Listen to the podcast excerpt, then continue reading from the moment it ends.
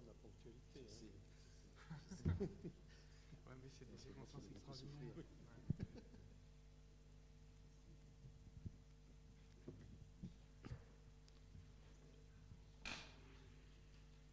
Bien, nous serons probablement rejoints euh, par d'autres participants de ce séminaire, mais je vous propose que nous commencions dès maintenant. Euh, c'est donc la deuxième séance de ce séminaire que nous avons intitulé Du précaré au rond-point, consacré à l'histoire et aux cultures de l'aménagement. Je rappelle le principe de ce séminaire.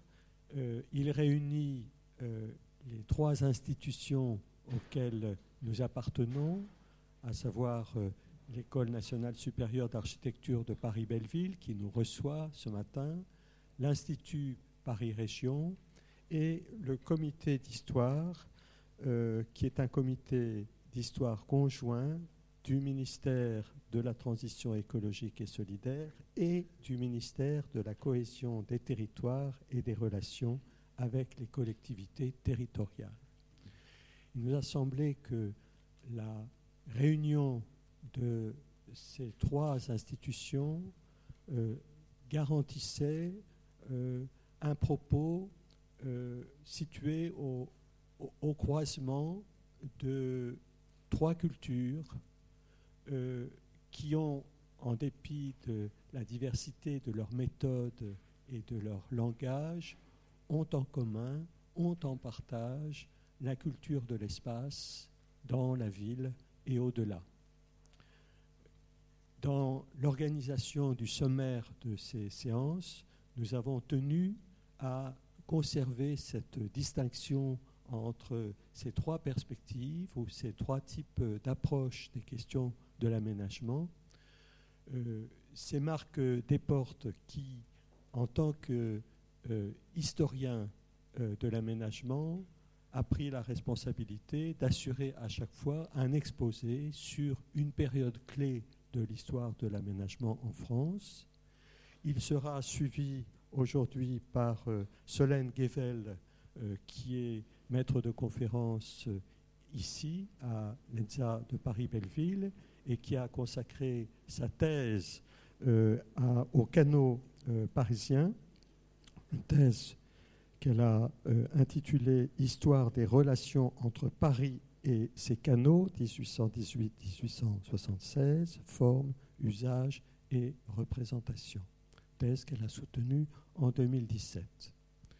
Et puis euh, Paul de Croire, euh, qui est urbaniste senior, comme on le dit à l'américaine, senior urban planner, est responsable à l'Institut Paris Région d'un grand nombre d'études sur euh, les grands espaces métropolitains dans une perspective qui est à la fois parisienne et internationale, puisqu'il a été appelé à de nombreuses études dans un grand nombre des métropoles du monde. Le déroulement sera le suivant. Euh, Marc euh, Desportes parlera entre 45 et 50 minutes. Hein. nous ferons suivre son exposé d'un premier échange euh, de questions ou de commentaires avec la salle. Puis nous ferons une brève pause. Puis pour la seconde partie, Solène Guevel prendra la parole pendant 25 minutes environ. Nous lui poserons éventuellement euh, des questions pour l'amener à préciser tel ou tel point. Puis nous passerons la parole à Paul de Croire qui parlera à son tour 25 minutes, ce qui, nous ce qui devrait nous laisser le temps d'un débat substantiel de 30, 35, voire 40 minutes à la fin de notre matinée. Voilà, je donne donc la parole euh, à Marc Desportes. Je rappelle que Marc est ancien élève de l'école polytechnique, ingénieur des ponts et chaussées, et donc chargé de mission aujourd'hui au comité d'histoire des deux ministères que je citais précédemment. Ok, merci Jean. Attends, j'espère que ça marche. Oui, ça marche. Euh, donc euh, aujourd'hui, nous allons, nous allons étudier le 19e siècle, le siècle de l'industrialisation de la France, et en nous interrogeant sur, nous posant les questions suivantes. Ah, ça marche C'est mieux là? Ça marche? Bon. Oui. Donc, je vais essayer de, m'appliquer à parler dans le micro. Donc, le siècle de l'industrialisation de la France, en nous interrogeant, euh, en nous posant deux principales questions. En quoi consiste l'aménagement au cours de ce siècle et quelles sont les transformations euh, concomitantes du territoire Mais avant de, rentrer dans le vif du sujet, je voudrais faire euh, deux remarques, deux grandes remarques. La première, c'est sur la notion d'industrialisation. Euh, ça fait depuis maintenant quelques décennies que les historiens ont abandonné l'idée d'une révolution industrielle qui consisterait en un événement majeur, principalement dû au progrès technologique et qui entraînerait par sa suite euh, des transformations économiques, sociales, sociétales. L'idée des, historiens est plutôt d'une révolution industrielle qui s'étend euh, de la mi-18e siècle jusqu'à la fin du 19e et qui concerne tout à la fois les domaines technologiques, économiques, les rapports entre les gens, les rapports sociaux, les genres de vie, etc. Et c'est donc cette option-là que dans cette option-là que je me que je me placerai. Et dans cette option-là, euh, on considère que la France euh, connaît un processus d'industrialisation original. Euh, il ne s'agit pas de dire que la révolution industrielle née en Angleterre et que la France la connaît avec des retards ou des atermoiements. Non, l'idée c'est que la France connaît euh, un mode d'industrialisation euh, original. Par exemple, euh, l'énergie hydraulique est utilisée jusqu'à la mi-19e siècle, alors que le charbon avait été abondamment utilisé en Angleterre. Un historien dit même, Denis Voronov, dit la révolution française n'a pas été suivie d'une révolution industrielle, même décalée, mais d'une transition industrielle. La France n'a pas emprunté le même chemin que l'Angleterre, elle s'est industrialisée autrement. Donc ça, c'est une première remarque sur euh, le processus d'industrialisation. La, deuxième remarque que je voudrais faire avant d'entrer dans le vif du sujet, c'est sur l'organisation du territoire. Vous savez qu'en 1790, l'Assemblée constituante propose le découpage euh, du royaume en 83 départements. Alors euh, voilà la carte de, de, France divisée en 83 départements on sait qu'il y a là euh, un double propos.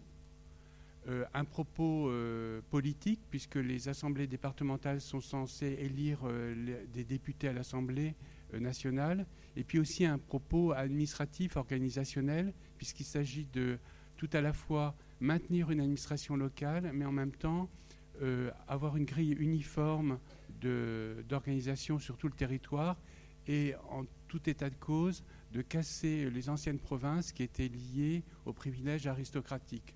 Donc il y a là un double propos, à la fois politique et administratif. Et euh, ce propos se retrouve dans l'aménagement par au moins deux biais. Le premier, c'est que à l'organisation territoriale va correspondre une organisation des réseaux. On le verra en particulier dans le réseau routier. Et euh, le, deuxième biais, c'est que cette grille de département va servir à avoir une lecture du territoire. Alors, euh, j'en veux pour preuve euh, les propos d'un observateur de la société française qui s'appelle le baron Dupin et qui établit une lecture du territoire en corrélant le degré d'instruction populaire et le degré de développement d'agriculture. Pour lui, les deux sont liés et il écrit voilà pourquoi l'agriculture n'est en arrière que dans les départements marqués en noir comme ignorants sur ma carte de l'instruction populaire en France. Donc il, crée une carte et il, établit une corrélation entre le degré d'instruction et le degré d'avancement de l'agriculture.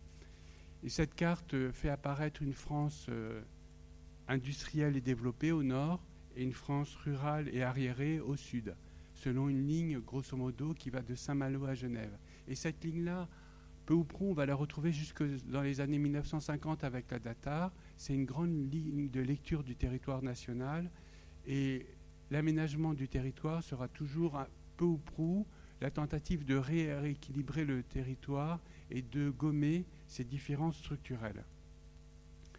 Donc, ces deux remarques liminaires étant faites, j'en viens aux deux aux grandes questions que j'ai posées initialement. En quoi consiste l'aménagement du territoire, quelles sont les transformations du territoire. Et j'aborderai ça en deux parties. D'abord en traitant les grands réseaux territoriaux et ensuite les transformations du territoire. Alors, euh, il ne faut pas que je perde le, fil. Euh, hop, attends. Euh, voilà. Donc, je vais commencer par les grands réseaux territoriaux et je vais me situer en, continuité avec l'exposé de la semaine dernière en abordant tout d'abord la route. Alors, la route, la route garde toute son importance au, cours de la première moitié du XIXe siècle, tant pour euh, les marchandises que pour les passagers. Et euh, sous l'Empire, il ne va pas se passer grand-chose, sauf une, clarification de la classification. On va classifier les routes impériales avec une hiérarchisation, première, deuxième, troisième catégorie, et on va établir une nouvelle catégorie, les routes départementales. Donc on voit bien ce qu'on a annoncé précédemment, c'est une correspondance entre la hiérarchie de l'organisation du territoire et la hiérarchie des réseaux. Ensuite, sous la restauration, euh, il ne va pas se passer grand-chose, notamment par manque de crédit, alors que le trafic augmente euh, et que l'économie frémit.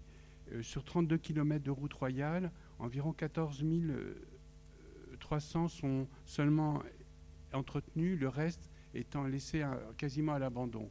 Alors là, on a une carte des routes royales euh, en 1824. Alors, je ne vous la montre pas pour la commenter, etc., pour euh, regarder chacune des, itinéraires. Je vous la montre juste pour faire contraste avec la séance précédente, où on n'avait pas eu de carte routière, hein, puisque vous vous rappelez que les atlas euh, Truden se composaient d'itinéraires. Donc là, on a une carte routière sur un fond exact de la carte française du territoire avec, euh, je ferai une seconde remarque, avec le relief. Les Alpes, le massif euh, central, euh, les Vosges, un tout petit peu le massif armoricain. Donc la question du relief qui, qui intervient. Donc ça, c'est sous la Restauration. Ensuite, sous la monarchie de juillet, là, un effort important va être consenti. Environ 6000 km de routes vont être rectifiées. Et plus important encore, tout un réseau de routes départementales va être établi. En, environ 17 000 km de routes départementales vont être établis. Et pour suivre la, hiérarchie des, collectivités locales, en 1836, euh, le statut de voirie vicinale va être établi, de grande vicinalité ou de petite vicinalité, c'est-à-dire le réseau des routes communales, grosso modo, et donc la desserte fine du territoire va être organisée. Donc là, on voit clairement la, correspondance, entre organisation du territoire et organisation des réseaux.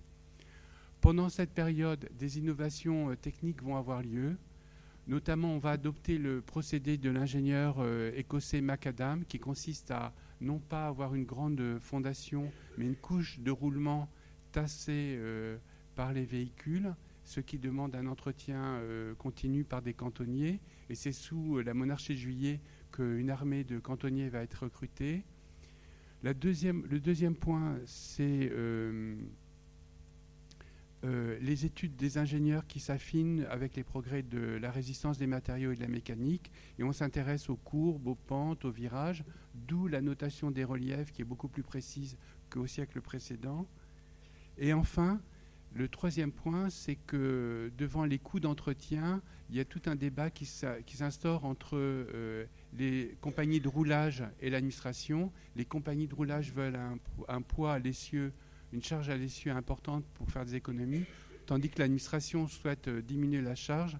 Et du coup, euh, il y a tout un débat entre les deux, ce qui induit à réfléchir à la notion d'utilité publique, et c'est ce qui préside à la naissance de l'économie public. Ce point, on va le retrouver euh, avec, les, euh, avec euh, les, le, chemin de fer. Donc le deuxième grand réseau que je vais aborder, c'est les voies navigables. Alors, l'attention des voies, aux voies navigables avait été renouvelée dès la fin du XVIIIe siècle, quand on s'était aperçu que justement les chaussées empierrées subissaient des, beaucoup de dommages et nécessitaient un grand entretien. Et euh, l'idée qui prévaut maintenant, euh, comme le dit bien le titre d'un essai, c'est d'établir un maillage, un maillage sur tout le territoire. Et le titre d'un mémoire euh, d'un ingénieur des ponts et chaussées de 1820 le dit bien. Ce titre, c'est Essai sur le système général de navigation intérieure de la France. Donc on ne conçoit pas non plus des, liaisons de A à B, on conçoit un maillage de tout le territoire. Alors, euh, les, réalisations de l'Empire vont être modestes. Sous la monarchie, sous la Restauration, un grand plan va être établi euh, par l'administration des ponts et chaussées. On parle d'achèvement de la navigation intérieure et euh, un budget colossal est prévu de l'ordre de 238 millions d'euros, pardon, de francs, excusez-moi. Et pour le financer, l'administration prévoit de faire, de, d'associer le, secteur privé. C'est-à-dire qu'à l'administration reviendrait la conception et les travaux, et au secteur privé reviendrait le financement et, euh, et l'exploitation. Alors ce plan va être soldé quasiment par un échec. Alors là, j'ai une, vue d'un travaux sur euh, l'Oise, près de Compiègne. Alors c'est une sorte de cinématique de chantier euh, créé, dessinée par des ingénieurs. En haut, on a le chantier et en bas, on voit le cours de l'Oise rectifié avec euh, une écluse et puis une petite chute d'eau. Donc c'est des travaux qui ont lieu vers 1820-1830. Donc le plan, euh, le plan Becquet, pour dire euh, le nom du directeur de l'administration à l'époque, va se solder par un échec du fait d'une mauvaise gestion des chantiers, de difficultés techniques rencontrées, d'études préalables relativement bâclées. Mais il va en ressortir trois, éléments. environ 900 km de voies navigables réalisées, c'est pas rien. Ensuite, euh, une esquisse d'une collaboration entre le secteur administratif et le secteur privé, donc ce qui préfigure l'économie mixte. Et puis enfin, un point très important, c'est la notion d'enquête publique. Alors en effet, euh, devant l'échec du plan euh, d'achèvement de la navigation intérieure. Plusieurs de, grands débats s'étaient élevés euh, dans les chambres au Sénat et à l'Assemblée nationale. Et il avait été décidé de créer une commission ad hoc pour étudier ce qu'il convenait de faire pour éviter ce genre de catastrophe. Et l'idée de mener des enquêtes publiques fait alors point, pointe alors. L'idée, c'est de non plus se limiter à des enquêtes auprès de l'administration, mais d'interroger tout le public, quel qu'il soit, euh, pour euh, pouvoir mettre euh, en débat l'utilité des travaux. Et c'est alors cette grosso modo pour faire vite, cette notion d'enquête publique sera associée à, à une loi sur l'expropriation de 1833 et cette loi sera très importante pour la réalisation du chemin de fer. Alors on en vient donc au chemin de fer qui est vraiment le, réseau emblématique du, du 19e siècle. Alors, le chemin de fer, euh, vous le savez sans doute, né dans le monde de la mine. Il combine euh, les rails qui, servaient à guider les wagons de minerais et la machine à vapeur qui été utilisée pour euh, soutirer les eaux d'exor, les eaux arrivant dans, les puits de mine. Donc on associe les deux pour, au début faire ce qu'on appelle des chemins de mine ou des chemins de fabrique. Donc les, wagons sont tirés sur des rails, soit par des chevaux, soit par des machines à vapeur, soit par des machines à halage. Et là, je vous montre une, une lithographie euh, du chemin de fer euh, de Saint-Étienne à Lyon, où l'on voit à la fois euh, des chevaux, une locomotive, où l'on voit à la fois des minerais et à la fois des voyageurs. Bref, c'est ce qu'on appelle un chemin de mine qui n'est pas dédié uniquement aux voyageurs, mais qui est encore mixte. On utilise même parfois des machines de halage lorsque les pentes sont trop fortes. Alors, euh, la première euh, ligne que l'on considère comme un véritable chemin de fer, c'est la ligne entre Liverpool et Manchester de 1830. Alors, elle offre un service complet aux voyageurs. Elle n'utilise que des locomotives et pour cela, il a fallu construire d'importants ouvrages d'art des viaducs, des tunnels, pour assurer la planéité de, la voie. Alors en France, l'adoption du, chemin de fer va être très, difficile. On construit quelques, chemins de fabrique, notamment donc le, Lyon-Saint-Étienne, une ligne qui va être concédée en 1828 et ouverte en 1832, et pour laquelle Marc Seguin, l'ingénieur, va améliorer la locomotive de Stephenson. Donc ça, c'est un chemin de, de, mine. Mais mis à part ça, les débuts du chemin de fer en France sont très difficiles. Pourtant, euh, il y a une véritable folie du chemin de fer qui s'empare de la société française. On parle de highway mania et beaucoup de, de, de, pamphlets, d'écrits sont, publiés. On imagine de nombreuses liaisons. Les Saint-Simoniens y voient un moyen d'émancipation de la société. Mais euh, devant les incertitudes techniques et économiques, on se pose beaucoup de questions. On se demande quel, doit être le rôle de l'État. Faut-il procéder par concession? Ne doit-on pas craindre la formation de grands monopoles? Bref, beaucoup de questions sont posées. Et euh, d'autres questions concernent les tracés. Euh, l'administration, euh, où les ingénieurs sont très présents, imagine des grands tracés rectilignes qui permettent à la technique ferroviaire de développer toute sa puissance. Et les compagnies privées euh, imagine plutôt des tracés allant chercher la clientèle de ville en ville, donc de beaucoup plus, beaucoup plus sinueux. Et le débat se retrouve dans une, liaison qui est imaginée dès 1825, qui est Paris-Le Havre. Alors, c'est une carte qui est difficile à lire et qui, qui réunit tous les tracés envisagés entre Paris et Le Havre. Alors, elle est difficile à lire parce que le nord est en bas, notamment qui ne simplifie pas les choses. Mais je vais vous montrer euh, euh, ce qu'on appelle le tracé des plateaux, qui est celui de l'administration, qui va aller plutôt directement vers le Havre, avec un embranchement vers Rouen, ce qui paraît dément, puisqu'en fait, Rouen est un centre de, trafic important. Et les, les, tracés des compagnies privées qui desservent Rouen euh, directement. Donc on voit qu'il y a beaucoup de, débats. Euh, les, différents tracés seront soumis à enquête publique et lors de ces enquêtes publiques, justement, tout le monde va pouvoir s'exprimer, les villes, les, assemblées départementales, les batelleries, les compagnies de roulage, etc. etc. Donc on voit l'intérêt de la notion d'enquête publique. Alors, ce que, souligne, ce que soulignent ces débats à mes yeux, c'est un fait primordial, c'est à savoir que le chemin de fer est une des premières infrastructures tracées ex nihilo, sans euh, éléments préexistants. Euh, la route qu'on a vue au XVIIIe siècle, il s'agissait toujours plus ou moins d'une rectification ou d'une amélioration d'un tracé existant. Ici, l'infrastructure est tracée ex nihilo. Euh, on voit d'abord un l'intérêt euh, de la loi de 1833 qui, sur les, enquêtes publiques et l'expropriation, puisqu'il faut exproprier euh, des, terrains auprès de particuliers. Et on voit ensuite l'intérêt de la notion euh, d'utilité et de valeur construite par les économistes, puisque pour comparer deux trajets, il faut pouvoir en, comparer l'utilité économique. Alors, euh, tous ces débats expliquent pourquoi le réseau euh, français se forme très lentement.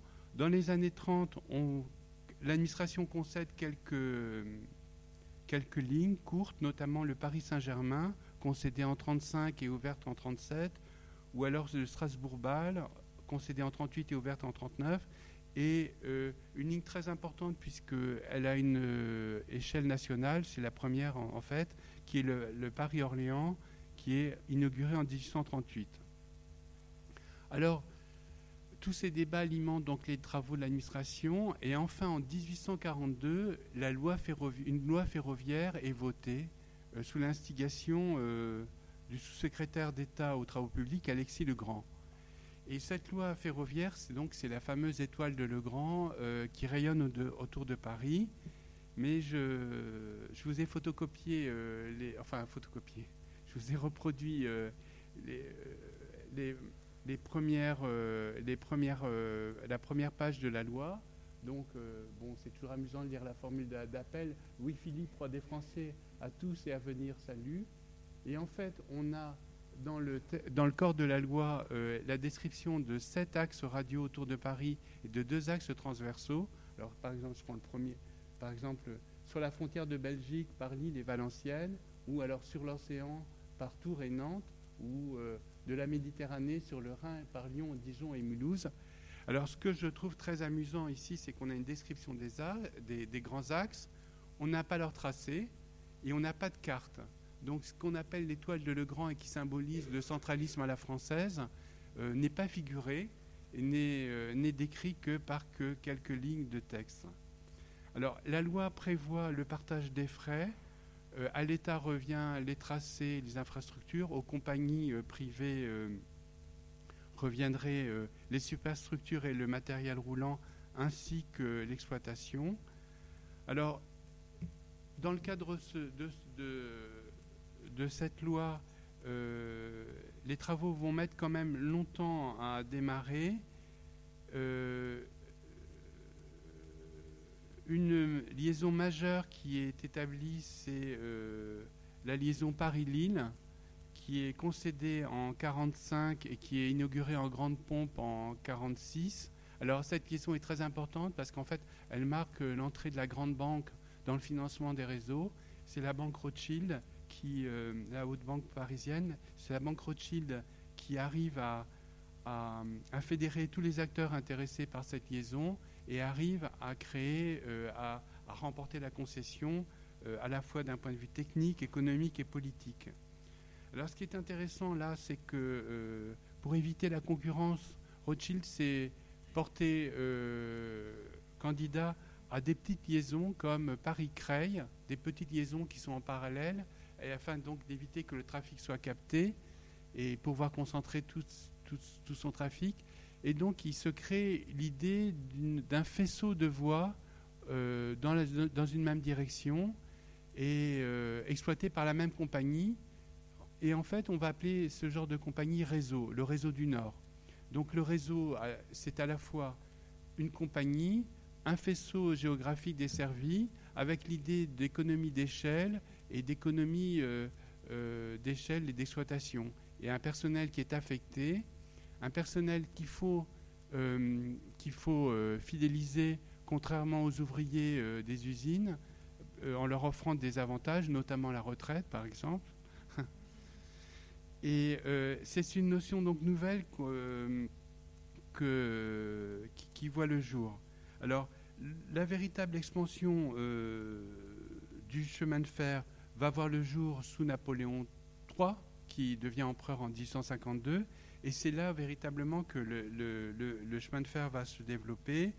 On, peut citer par exemple le Paris-Lyon-Marseille qui est ouvert en 1857, et c'est euh, au cours de ces années que euh, le, chemin de fer rentre en pleine croissance. Alors, on peut euh, montrer cette carte qui est difficile à, lire, où tout en haut, on voit les quelques chemins de mine et le Paris Saint-Germain vers 1830.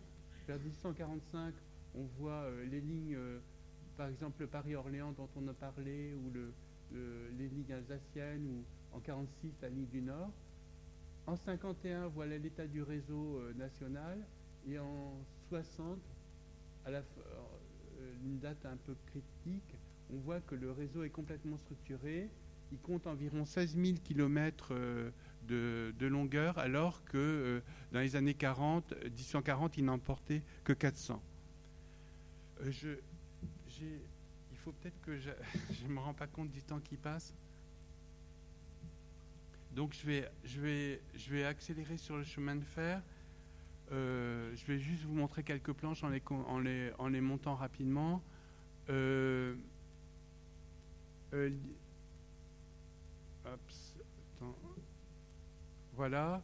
Donc c'est juste le chemin de fer. En fait, ce qui est intéressant de voir, c'est que il va coaguler de nombreuses innovations. Donc dans le matériel roulant, dans le matériel de traction, avec une locomotive euh, Crafton là, qui est capable de tirer des trains à 120 km/h, les wagons qui prennent cette forme définitive dans les années 1850-60, des questions aussi sur les rails, la technologie du rail, l'emploi, le passage du fer à l'acier, Euh, des questions euh, qui intéressent plus les aménageurs sur euh, les viaducs, les, grands travaux de viaducs. Il y a des viaducs qui font plus de 600 mètres de long, les tunnels.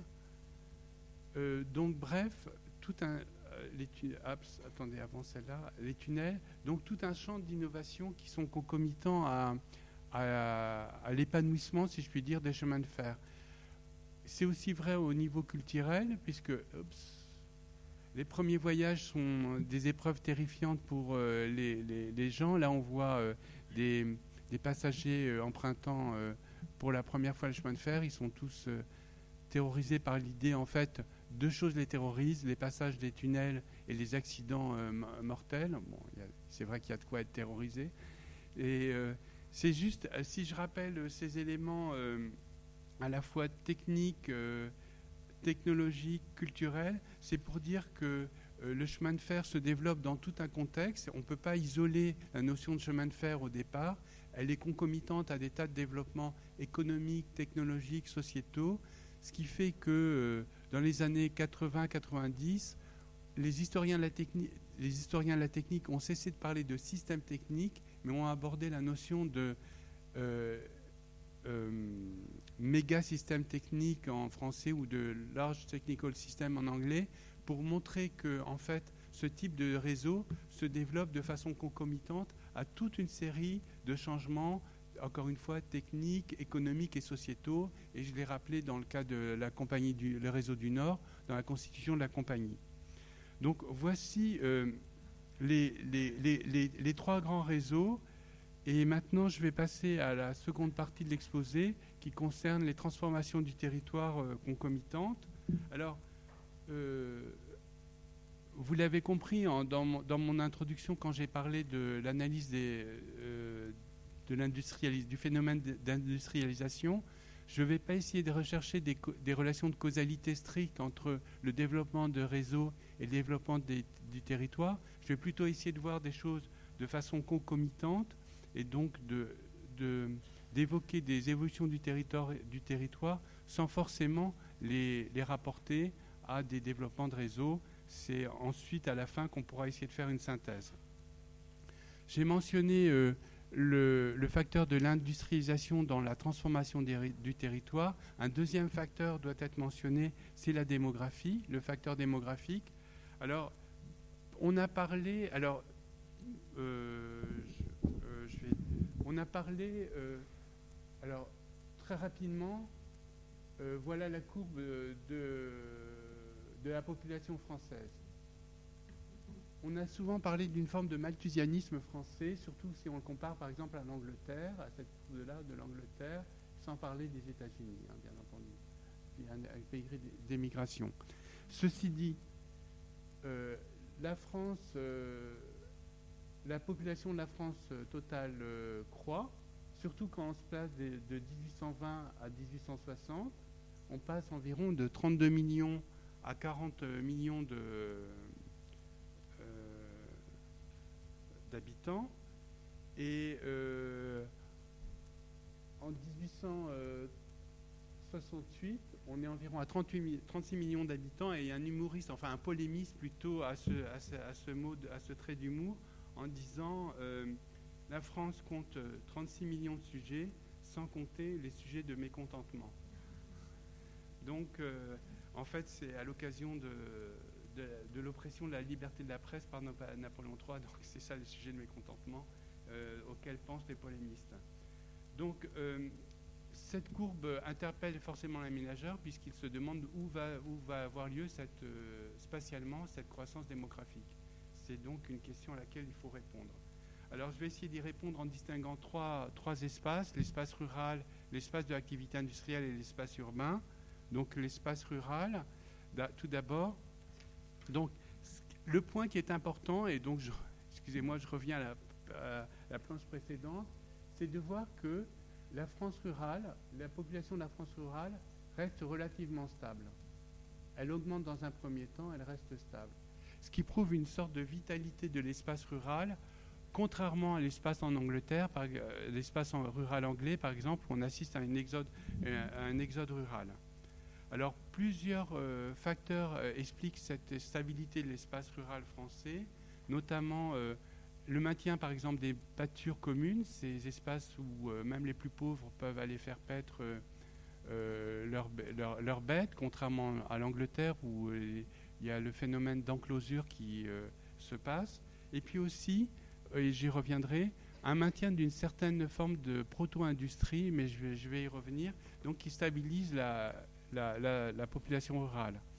Ceci dit, ceci dit, si on considère que les causes de la démographie nationale sont valables, y compris dans l'espace rural, donc principalement la baisse de la mortalité, il faut concevoir que cette stabilité de, de, la population rurale cache en fait une croissance et qu'il y a un flux de migratoire entre l'espace rural et l'espace urbain, pas aussi conséquent qu'en Angleterre, mais léger. Donc l'espace rural ne se dépeuple pas, mais alimente par sa croissance l'espace urbain, et c'est ce qu'on va voir par la suite.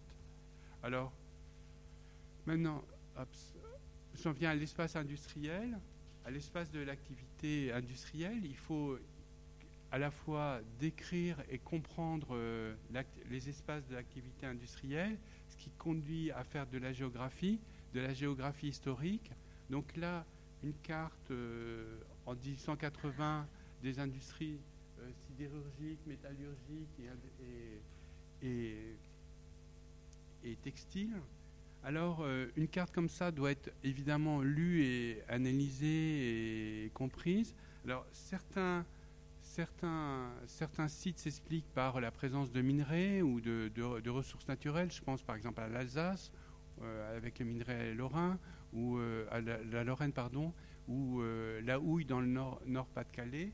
Mais d'autres sites doivent être expliqués, doivent s'expliquer par des facteurs plus complexes et notamment historiques. Si on prend le cas de Lille, par exemple, on sait que c'est depuis le XVIIIe siècle un centre d'industrie textile. Donc il y a là donc un facteur historique et euh, un mot sur euh, l'organisation euh, de l'industrie textile dans le Nord en, France. Elle est donc au XVIIIe siècle, elle, correspond à une proto-industrie. Très rapidement, il s'agit le plus souvent d'un ce qu'on appelle d'un marchand fabricant qui répartit le travail à faire auprès de paysans dans leur, dans leur chaumière. Donc on, a, on assiste à une dispersion des lieux de production il distribue le travail, il le récupère, fini ou non, et quand il n'est pas fini, la finition a lieu dans une manufacture.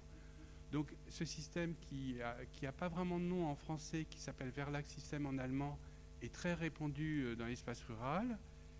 Il, offre de multiples avantages pour l'entrepreneur, puisque les coûts salariaux, euh, la rémunération, c'est pas un salaire, pardon, la rémunération est plus faible. Il ne doit pas fournir en continu du travail il n'a pas de discipline assurée auprès de la main-d'œuvre assemblée dans une manufacture. Donc c'est un système qui est très répandu et qui vaut pas seulement dans le textile, hein, mais aussi dans la ganterie ou dans la petite mécanique dans le Jura, etc. Donc qui est réparti en France. Alors ce système va, se maintenir en partie euh, dans, dans la France industrielle. Là, on a une planche qui décrit l'industrie cotonnière en Alsace 1836-1840. On voit euh, la filature, avec le centre de Mulhouse. De façon complémentaire, le tissage, la filature mécanique, bien entendu, le tissage mécanique, et à côté de ça, on voit une multitude de petits centres de tissage à bras qui correspondent à cette organisation proto-industrielle. Donc il va y avoir maintien de cette organisation proto-industrielle. Mais bien entendu, euh, l'idée de révolution industrielle ou d'amplification industrielle euh, suppose une certaine expansion et de dépasser le modèle du proto-industriel. Donc je vais citer deux exemples de, cette expansion. Roubaix et Tourcoing, euh, deux bourgs euh, ruraux euh, vers 1800, non loin de Lille mais distincts, alors qui sont enclavés. la route les désenclave au début du XVIIIe siècle. Du coup, ils se spécialisent chacun. à Tourcoing, le, le filage à Roubaix le tissage, à Tourcoing la laine, à Roubaix le coton. Ensuite, euh, la mécanisation arrive avec les mules génies importés d'Angleterre vers 1810. L'énergie est fournie euh, non pas par l'eau, puisque les cours d'eau sont plats, mais par des chevaux qui, font tourner les machines. vers 1820, les machines à vapeur sont introduites grâce au, charbon belge qui n'est pas loin, qui n'est donc pas obéré d'un certain coût. Et enfin, le chemin de fer arrive, le canal de Roubaix arrive, et donc on, voit euh, l'amplification de ces deux centres urbains euh, qui se développent et qui deviennent des centres textiles. Donc on voit là le phénomène en, en grandeur nature d'expansion industrielle. Un autre cas est le Creusot, euh, fin 18e, c'est une manufacture royale où on voit des hauts fourneaux, de la verrerie, de la mine. En 1837, elle est rachetée par les frères Schneider qui montent une industrie de pointe de métallurgie. Ils vont se consacrer au matériel ferroviaire, aux locomotives, aux rails d'acier. Ils vont utiliser un marteau-pilon, des marteaux-pilons qui, permettent euh, euh, le, pressage de, pièces mécaniques de grande taille. Donc on voit là deux exemples d'expansion industrielle. Alors, pour en revenir à la carte précédente, euh, évidemment, ces exemples-là nous font comprendre qu'il faut avoir une sorte d'idée du développement industriel pour comprendre l'évolution du territoire. Alors, certains, géographes et historiens essayent de voir ça de façon un peu séquentielle. Alors, par exemple, Philippe Pinchemel, qui écrit La seconde moitié du XIXe siècle mérite beaucoup plus que la première le qualificatif de révolution industrielle. Le charbon, la machine à vapeur, la voie ferrée et le canal associés font entrer l'industrie française dans une nouvelle phase. Alors, c'est une vision très séquentielle qui néglige beaucoup de choses, qui néglige que le chemin de fer est en soi un programme industriel avec euh, la fabrication des locomotives et des rails, qui néglige que, par exemple, dans le cas de Roubaix-Tourcoing, la, causalité est beaucoup plus fine et beaucoup plus étalée dans le temps. Donc, euh, ce genre d'approche très séquentielle et juste pour faire transition avec ce qui va suivre avec l'espace urbain, l'idée que, par exemple, l'industrie provoquerait la croissance est faux dans le cas de l'espace urbain puisque euh, euh, on va voir que la croissance urbaine a lieu entre 1820 et 1840 à un rythme très soutenu. Donc, ces approches séquentielles euh, sont difficiles et donc il faut en revenir, à, je pense, à l'approche décrite par, en introduction avec la citation de Denis Voronoff, d'une approche beaucoup plus, beaucoup plus précise, beaucoup plus fine et beaucoup, plus, beaucoup moins séquentielle du développement industriel et territorial. Donc j'en viens maintenant à la troisième composante du territoire qui est l'espace urbain. Donc, euh, on a vu donc euh, la croissance nationale, la stabilité de, l'espace rural. Donc, c'est dans l'espace urbain que la croissance démographique va avoir lieu. Alors, euh, je vais vous passer une planche qui est un tout petit peu difficile à lire. Cette, croissance urbaine a lieu au sein de la structure urbaine française qui est pyramidale, à, deux choses près, à trois choses près. Un, euh, Paris, euh, en, voilà, en 1806-1851 le poids, le pourcentage de poids dans, la, nation et les chiffres absolus qui sont là. Donc Paris passe de 14% à 18% ou quasiment 19%. Donc on voit que Paris augmente, la pyramide se déforme vers le haut, la tête se renforce les villes, les, premières villes telles que Lyon, Marseille, Lille, Bordeaux, euh, Rouen gardent leur importance et on voit la courbe de croissance de, ces villes qui gardent leur importance. Donc, deuxième, premier commentaire, la pyramide se déforme vers le haut, la tête grossit. Euh, deuxième commentaire, les villes gardent leur importance. Et troisième commentaire, euh, la part des petites villes est stabilisé, mais quand même tente à décroître. Donc la base de la, pyramide urbaine tente à décroître. Vous voyez que les grandes villes comptent 49% en 1806 et en 1851, elles comptent pour 52,40%. Donc le, haut de la pyramide, globalement, tente à, capter, euh, euh, tente à capter la croissance démographique. Alors quel est le lien entre la croissance urbaine et la croissance euh, industrielle? Alors, certains géographes répugnent à voir un lien trop fort entre les deux. Ce ne serait pas l'industrie qui nourrirait la croissance urbaine. En particulier, Marcel Roncaiolo écrit la chose suivante La ville est un, établissement humain que l'on ne peut enfermer dans une phase limitée du développement de la production, ni réduire au lieu de reproduction de la force du travail d'une entreprise ou d'une série d'entreprises. Donc il y a une espèce de position anti-marxiste dans cette, affirmation et l'affirmation de la valeur de la ville intrinsèque. En fait, la question peut pas être, euh, on ne peut pas répondre à, cette question de façon univoque et je vous propose d'évoquer plusieurs cas de figures de lien entre industrie et ville. Un cas très rapidement évoqué, c'est la proto-industrie qui nourrit l'espace rural et donc la base de la pyramide urbaine. Un deuxième cas qui est facile à comprendre, c'est quand le développement industriel est quasiment l'unique source de la croissance urbaine. Euh, donc c'est par exemple le cas euh, déjà mentionné euh, du Creusot, où finalement la, cité ouvrière se colle au noyau, au noyau industriel en dehors de toute trame urbaine. Et on a une description du Creusot de 1874. Tout ce qui lui, à propos donc de la ville du Creusot, tout ce qui lui survient en fait d'habitants s'agrège à l'usine directement. L'usine est en réalité la commune. Toutes deux ont obéi jusqu'ici à la même main et s'en sont bien trouvées. Cette ville de 24 000 âmes, âmes est demeurée dans le classement administratif comme une variété à part, assujettie à un traitement particulier. Elle n'a pas de chef-lieu de canton, ni n'a de justice de paix, ni de brigade de gendarmerie. Donc ça, c'est un premier cas de figure où euh, l'industrie crée ex nihilo, en dehors de toute armature urbaine, euh, une ville. Un deuxième cas de figure, c'est le, faubourg ouvrier, euh, la croissance de, comme à Roubaix par exemple, qui prend une forme particulière, ce qu'on appelle les courées. En fait, ce sont des, une sorte de densification de la trame rurale par un habitat R plus 1 le plus souvent. Là, vous avez un extrait d'une étude de 72 qui montre la courée dans, son îlot, la typologie de, euh, de l'habitat ouvrier et euh, une, photo qui date des années 60. Donc, euh, alors bien, voilà, donc ça c'est un type de faubourg.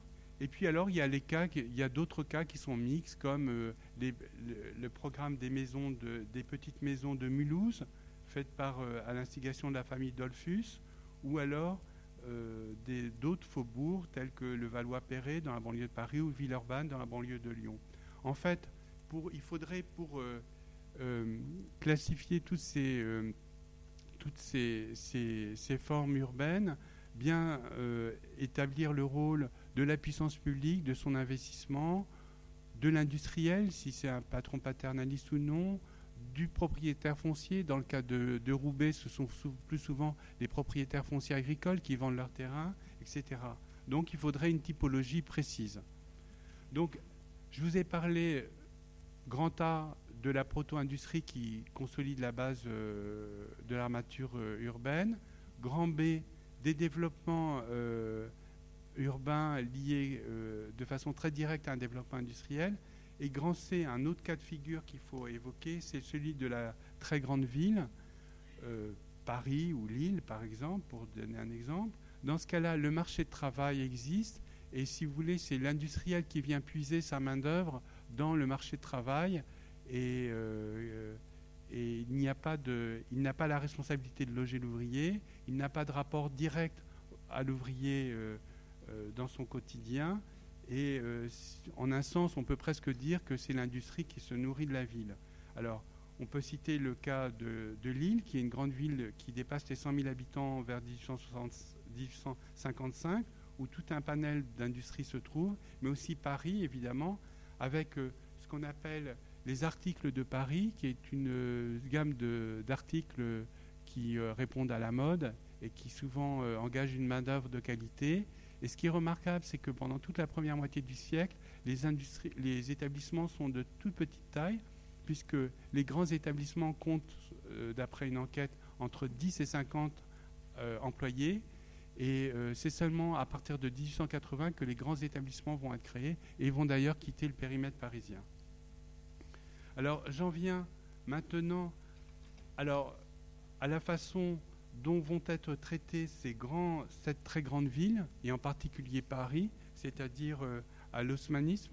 J'ai encore 10 minutes 10 petites minutes, alors je vais aller très vite pour l'osmanisme. Euh, c'est selon cette modalité donc que va être rénové euh, Paris, mais aussi, les grandes métropoles provinciales, Lille, Lyon, Bordeaux, et aussi des villes à l'étranger. Alors, je vais, je vais rappeler quelques facteurs, quelques données historiques et ensuite passer à une analyse que, je pourrais qualifier de structurelle de l'osmanisme, sachant que je pars dans une école d'architecture, donc je le parle avec beaucoup de modestie de ce qui euh, doit vous être, euh, je pense, euh, très bien connu. Donc, en, en termes d'éléments d'histoire, j'ai rappelé Napoléon III devient empereur en 1852, Haussmann prête serment en tant que préfet de la Seine en 1853, Napoléon III lui confie la tâche de moderniser la capitale, qui a par bien des aspects, des médiévaux. Haussmann va s'appuyer sur euh, l'expérience de ses prédécesseurs, les préfets Berger, les préfets Rambuteau. Il va s'appuyer aussi sur euh, tout un corps de techniciens municipaux composé d'ingénieurs et d'architectes.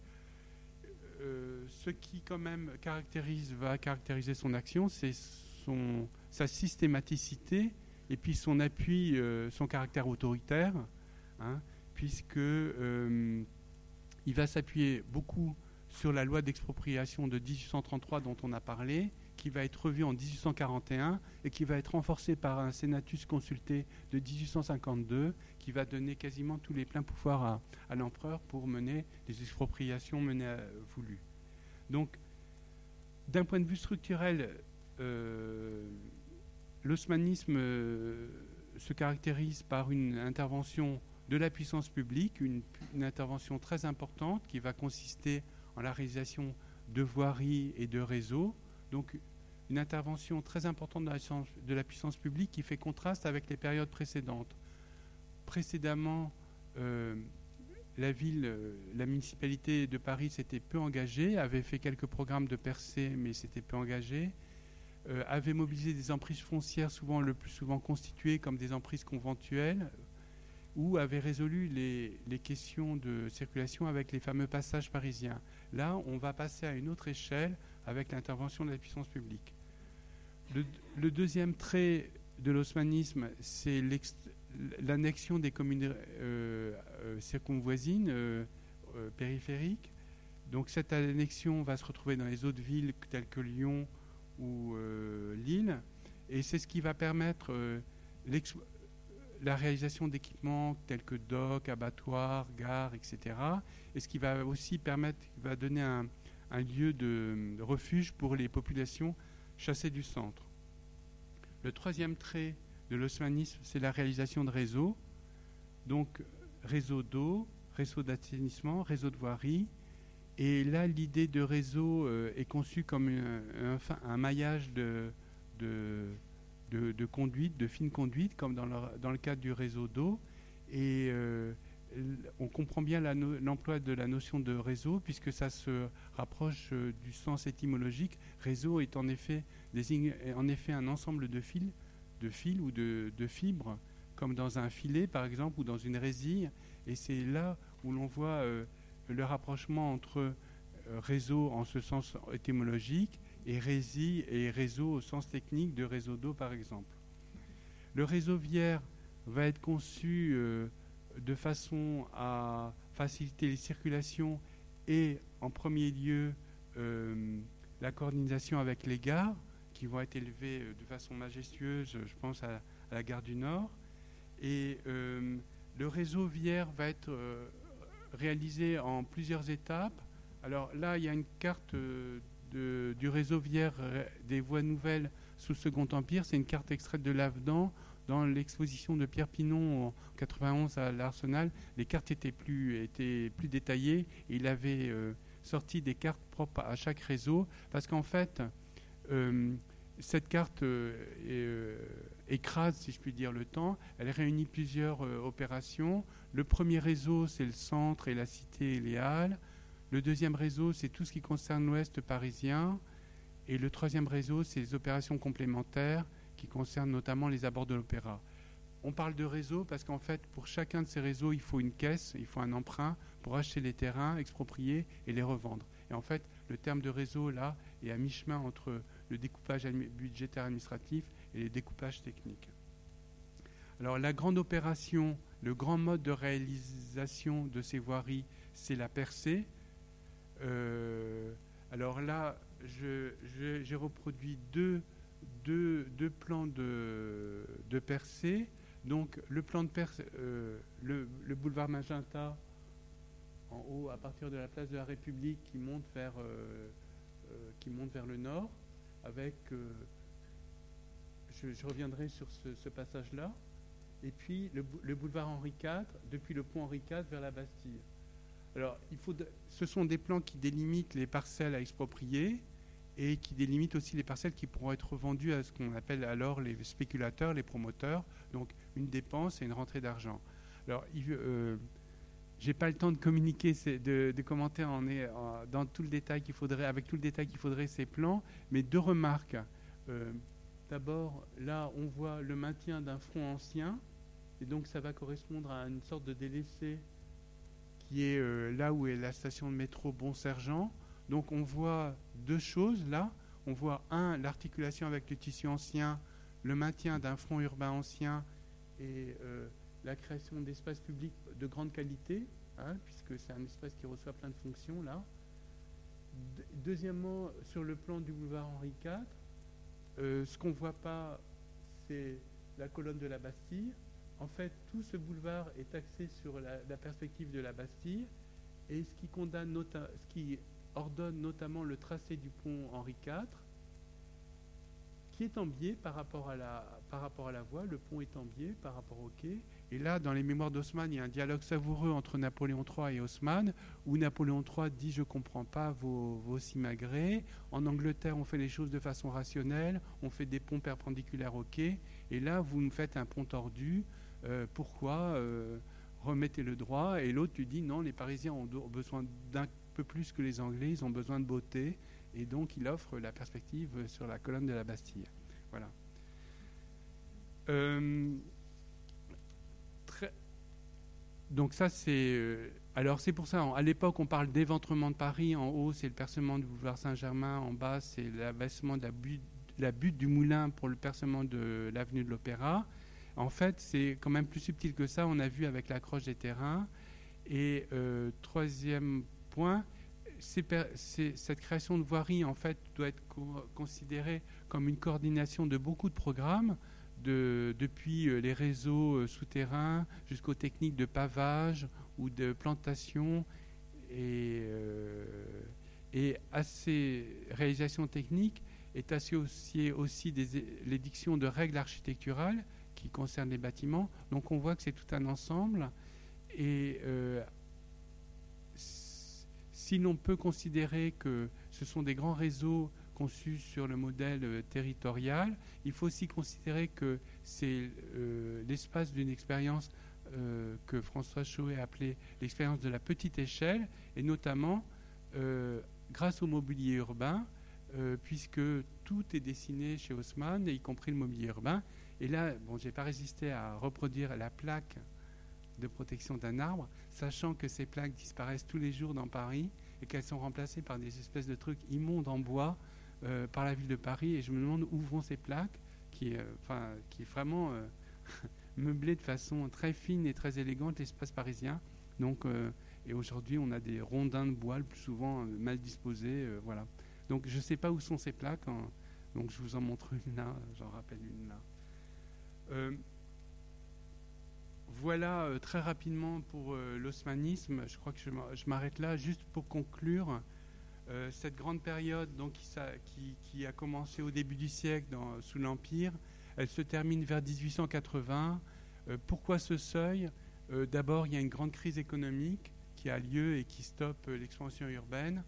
Ensuite, on voit poindre ce qu'on appelle la seconde révolution industrielle, la révolution qui est liée à une nouvelle source d'énergie, qui est l'électricité, de nouveaux matériaux tels que l'aluminium, de nouveaux moteurs comme le moteur à explosion, donc on voit poindre cette, seconde révolution.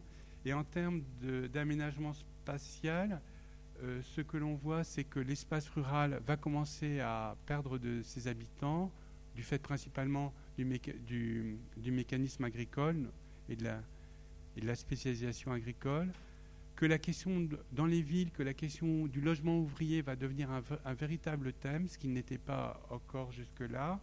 Et enfin, pour les réseaux, les grands réseaux territoriaux, le chemin de fer va être densifié d'une façon extrême, ce qui va créer des problèmes de péréquation entre les petites lignes et les grandes lignes, et qui va peu à peu amener à la fin de ces grandes compagnies que j'ai, qu'on avait nommées réseaux, et euh, à la traîne, à la traîne, à la traîne, qui va amener dans les années 1930 à la nationalisation de toutes ces compagnies.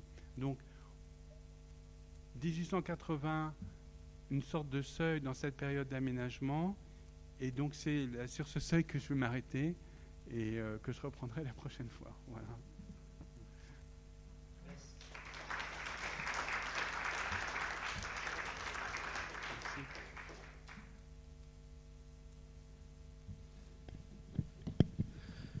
Merci Marc de ce grand parcours euh, historique. Euh, je, pensais en, en écoutant tes, derniers mots sur euh, les chantiers parisiens à ce vers de Baudelaire dans le cygne et brillant au carreau le bric-à-brac confus. Et les carreaux ne désignant pas du tout les carreaux de fenêtre, mais les carreaux au sens où on entend le carreau de mine, Hein, c'est-à-dire le plateau euh, sur lequel s'organise euh, le chantier. Hein. Et les vues de chantier des grandes percées haussmanniennes sont évidemment absolument étonnantes. Est-ce que, avant que nous fassions une pause, euh, certains d'entre vous souhaitent poser à Marc des questions?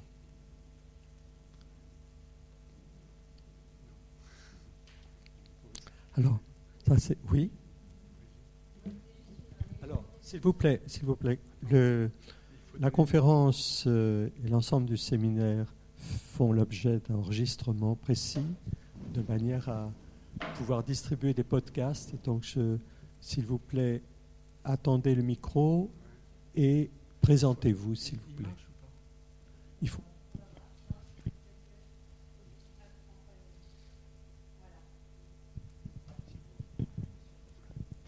Peut-être, ça y est, ça marche.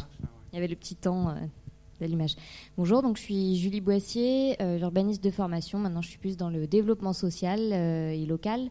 J'ai travaillé précédemment justement plus dans la question de la participation des habitants pour se réapproprier les espaces publics d'aujourd'hui, notamment dans Paris. C'est juste un élément de réponse par rapport à ces grilles. où est-ce qu'elles passent Voilà, c'est un petit commentaire pour.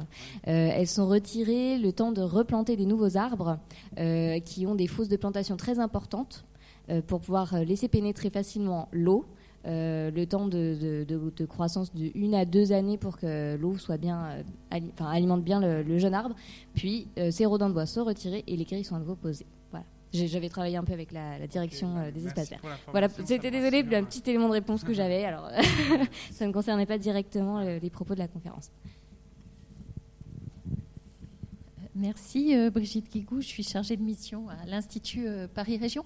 J'étais intriguée par euh, cette idée de partition de la France en deux parties, c'est le cas de le dire, un nord industriel, aisé, et puis un sud beaucoup plus pauvre. et donc, dont Marc, vous disiez que ça perdurait, et c'était une idée qui avait été reprise par la DATAR. Euh, moi, je m'interroge sur la réalité euh, économique de cette partition. Euh, qu'est-ce qu'on peut, en dire? Parce que c'est pas la, représentation que qu'on en a spontanément. Et quand on, regardait votre carte là sur l'implantation de l'industrie, bon, certes, il y a de gros bastions industriels dans le nord, c'est indéniable. Mais enfin, quand même, le sud n'est pas non plus un, territoire vide. Bah, il faut euh, vous, verrez dans les années 50 la reprise de cette ligne euh, Saint-Malo-Genève, qui, qui, aura des variations entre Le Havre, Marseille. En tout cas, c'est une ligne qui est, euh, qui est inscrite dans l'aménagement du territoire français. Elle se retrouve chez Désert, dans Paris et le désert français. elle se retrouve, vous verrez, elle, elle est inscrite dans, dans, notre imaginaire national. Elle a d'un côté, vous avez la Bretagne avec ses terres pauvres, l'Aquitaine avec ses agriculteurs, le sud malthusien, etc. Et de l'autre côté, vous avez de la frontière, vous avez le nord industrieux, populeux, actif, riche. C'est une ligne qui, vous allez voir, va perdurer et qui naît à peu près à cette époque-là, notamment, je pense, parce qu'on a cette grille uniforme de lecture du territoire qui, est le, département et qui permet de mesures. Et euh, je crois que c'est, euh, euh, après les mesures, c'est une approche sociologique du territoire français qui, qui naît là, et c'est, je pense, très important. Et si je peux faire un rapprochement, c'est aussi au 19e siècle que naît la sociologie d'Auguste Comte. Donc c'est l'idée de de mesurer, spatialiser et d'étudier les lois de la société, tout ça forme un tout. Et euh, cette, idée va... Alors, euh, on va tout mesurer, on va aussi mesurer les rapports à la criminalité ou à des tas de données comme ça. dans un bouquin sur l'espace français de Revel, publié dans les, années 80, il y a toute une série de cartes qui sont faites à l'époque par les, les apprentis sociologues mais euh, c'est en effet, euh, un, donc une mesure euh, qui est affirmée, et deux, deux, une lecture du territoire qui n'avait pas eu lieu jusqu'alors. Donc on, dans les années 50, 1950, on, verra ressurgir cette partition de, l'espace national. Qui, qui, uniformise, hein, qui moyennise, évidemment, qui fait des moyennes, mais c'est le propre des moyennes de gommer les différences.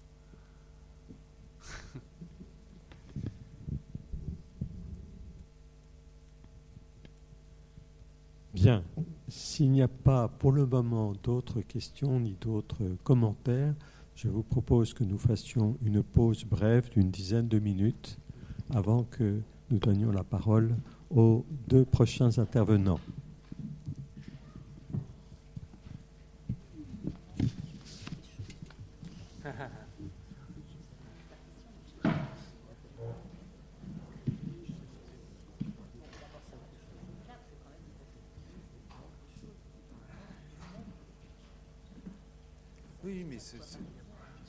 Oui, non, mais c'est surtout l'industrie en fait, qui a créé cette différence. C'est que l'industrie a été liée aux sources d'énergie, et donc euh, qui sont plutôt dans le nord, le charbon, et, euh, et puis dans l'est, en même temps, ça blanche. Oui, voilà.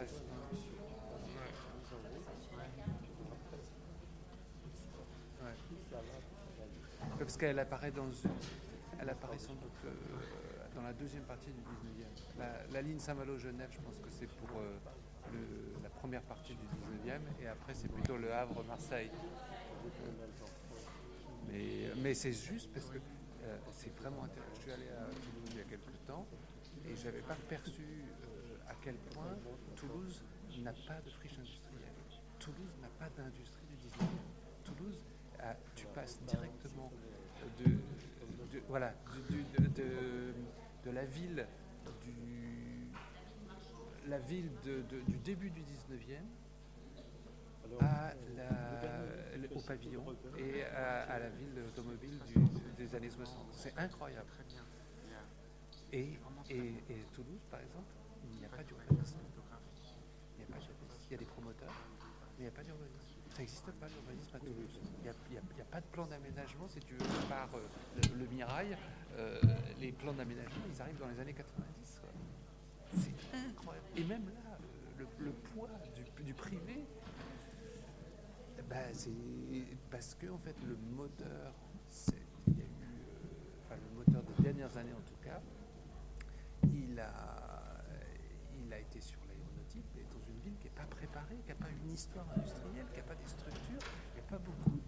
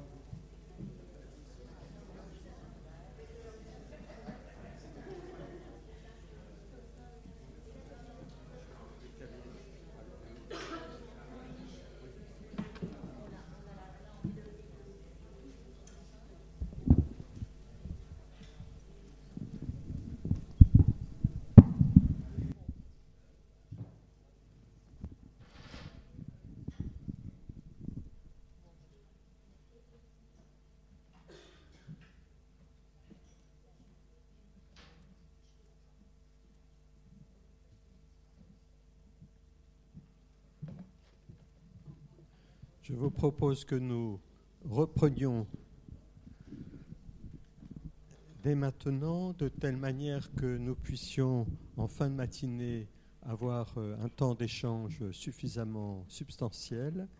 Euh, donc, je rappelle que Solène Guevel, qui est maître de conférence dans cette école, euh, travaille depuis de nombreuses années sur les canaux et notamment les canaux parisiens. Je, lui donc, je lui donne donc la parole pour 20-25 minutes. Après quoi, si vous souhaitez lui poser des questions, on le fait tout de suite après son exposé. Et après, nous enchaînerons avec l'intervention de Paul de Croire. Merci Solène. Merci Jean.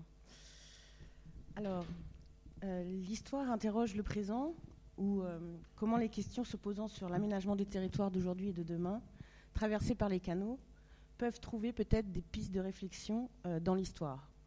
Alors, dans une première partie, euh, à travers l'étude du paysage, du tissu rural et urbain, euh, des projets, des acteurs privés et publics, des activités, des usages, ce présent exposé va essayer de mettre en relief le rôle et la place tenue par les canaux parisiens, grands ouvrages à vocation industrielle, dans la complexité des processus de fabrication, de constitution et d'évolution de l'espace urbain à Paris, révélant ainsi les relations entre ville et canal de leur création à la fin du XIXe siècle, qu'ils servent au transport de marchandises ou à l'adduction d'eau, qu'ils soient à l'air libre ou recouverts, les canaux ont exercé une influence forte sur la formation de la ville qu'ils traversent.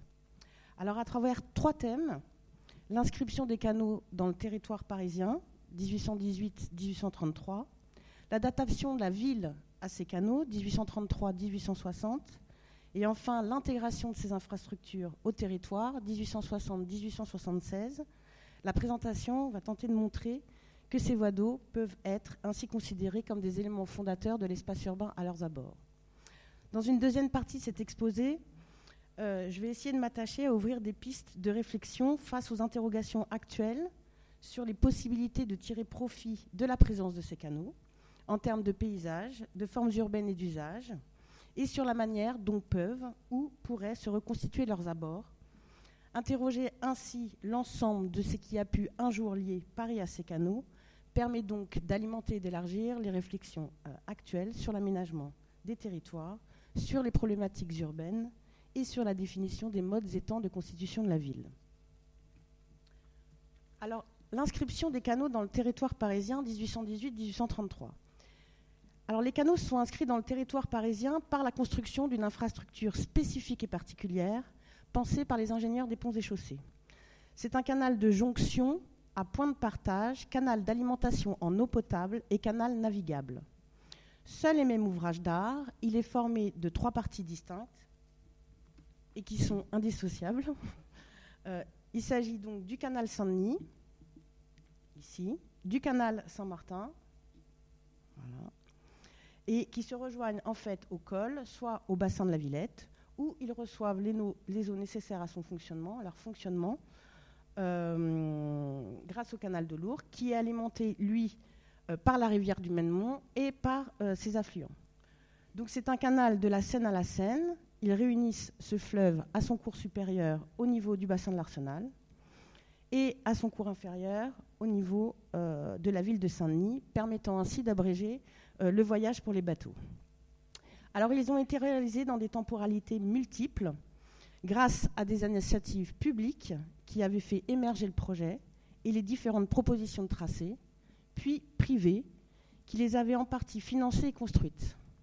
Ils ont été concédés par la ville en 1818 à la Compagnie des canaux de Lourdes et Saint-Denis et en 1821 à la Compagnie du canal Saint-Martin qui en avait la jouissance et l'exploitation. Alors du point de vue du paysage, les canaux parisiens ont été érigés en monuments, en tant que ligne d'eau, mais aussi en tant que succession d'ouvrages d'art et de plantations. Cette esthétique, euh, voulue explicitement par les ingénieurs des ponts et chaussées, qui avaient à cette époque euh, une culture architecturale et paysagère depuis le XVIIIe siècle, était fondée en fait sur une unité de conception, une hiérarchie et une codification des différents éléments les composants, de l'échelle territoriale à l'échelle locale. Par cette maîtrise en fait des échelles, les canaux parisiens assumaient leurs dimensions, constituant ainsi un nouveau paysage embellissant les territoires. Du point de vue morphologique, les lignes de composition du dessin des voies d'eau étaient nettes et affirmées, prenant en compte les grands tracés préexistants et en engendrant d'autres. À l'approche de Paris et de l'ensemble des fermiers généraux, le tracé du canal de l'Ourcq s'infléchissait, permettant ainsi au bassin de la, de la Villette d'être dessiné à la bisectrice de l'angle formée par la route de Flandre et la route d'Allemagne et visait ainsi en droite ligne la rotonde de Claude Nicolas Ledoux. Voilà formant ainsi une grande patte d'oie. L'actuelle rue de Crimée allait recouper en fait perpendiculairement ce triangle régulier à l'extrémité du réservoir d'eau. Au départ du rond-point des canaux, le canal Saint-Denis était constitué d'une longue section rectiligne qui visait d'un côté la colline de Belleville et de l'autre la basilique Saint-Denis. Quant au canal Saint-Martin, il se composait de trois sections droites articulées par deux tournants le premier contournait l'hôpital Saint-Louis et le second rattrapait euh, l'axe du bassin de l'Arsenal. Alors la réalisation des canaux parisiens a marqué le territoire par les transformations qu'elle a induites sur sa structure. Même si leurs percements ont généré une coupure dans le réseau viaire et une saignée dans le parcellaire existant, ils ont créé, de fait, des formes urbaines particulières marquant le territoire par leur propre présence et créant un paysage nouveau. En effet, les canaux ont été une coupure pour les voies existantes. Dans certains cas, la continuité de celle-ci n'a pas été rétablie. Dans d'autres, elle a été assurée par la présence d'ouvrages de franchissement. Ils ont été aussi une saignée nette dans le parcellaire. Ils coupaient les terrains existants sans les remodeler. Enfin, ils ne s'accommodaient pas de constructions existantes. L'arrivée de ces infrastructures s'est accompagnée de la création d'espaces publics ou encore de quelques architectures nouvelles pouvant être liées à leur fonctionnement, rattachant ainsi la voie d'eau à la ville existante. Par exemple, les maisons éclusières et pontonnières en haut ont été implantées dans les résidus de parcelles coupés par le tracé des canaux, s'adaptant aux contraintes et aux potentialités du tissu existant. Mais ces aménagements ont été finalement moins ambitieux que les projets dessinés, comme ceux par exemple des projets d'aménagement d'une gare d'eau au bassin de l'Arsenal à la fin du XVIIIe siècle, ou le projet pour le tracé du canal Saint-Martin, proposé par Pierre-Simon Girard en 1808, qui composait en fait toute une épaisseur de bâtis destinés à l'établissement d'entrepôts, mais aussi de magasins et d'habitations, et en plus la réalisation de places, mais aussi de voies rattachant l'infrastructure à la ville.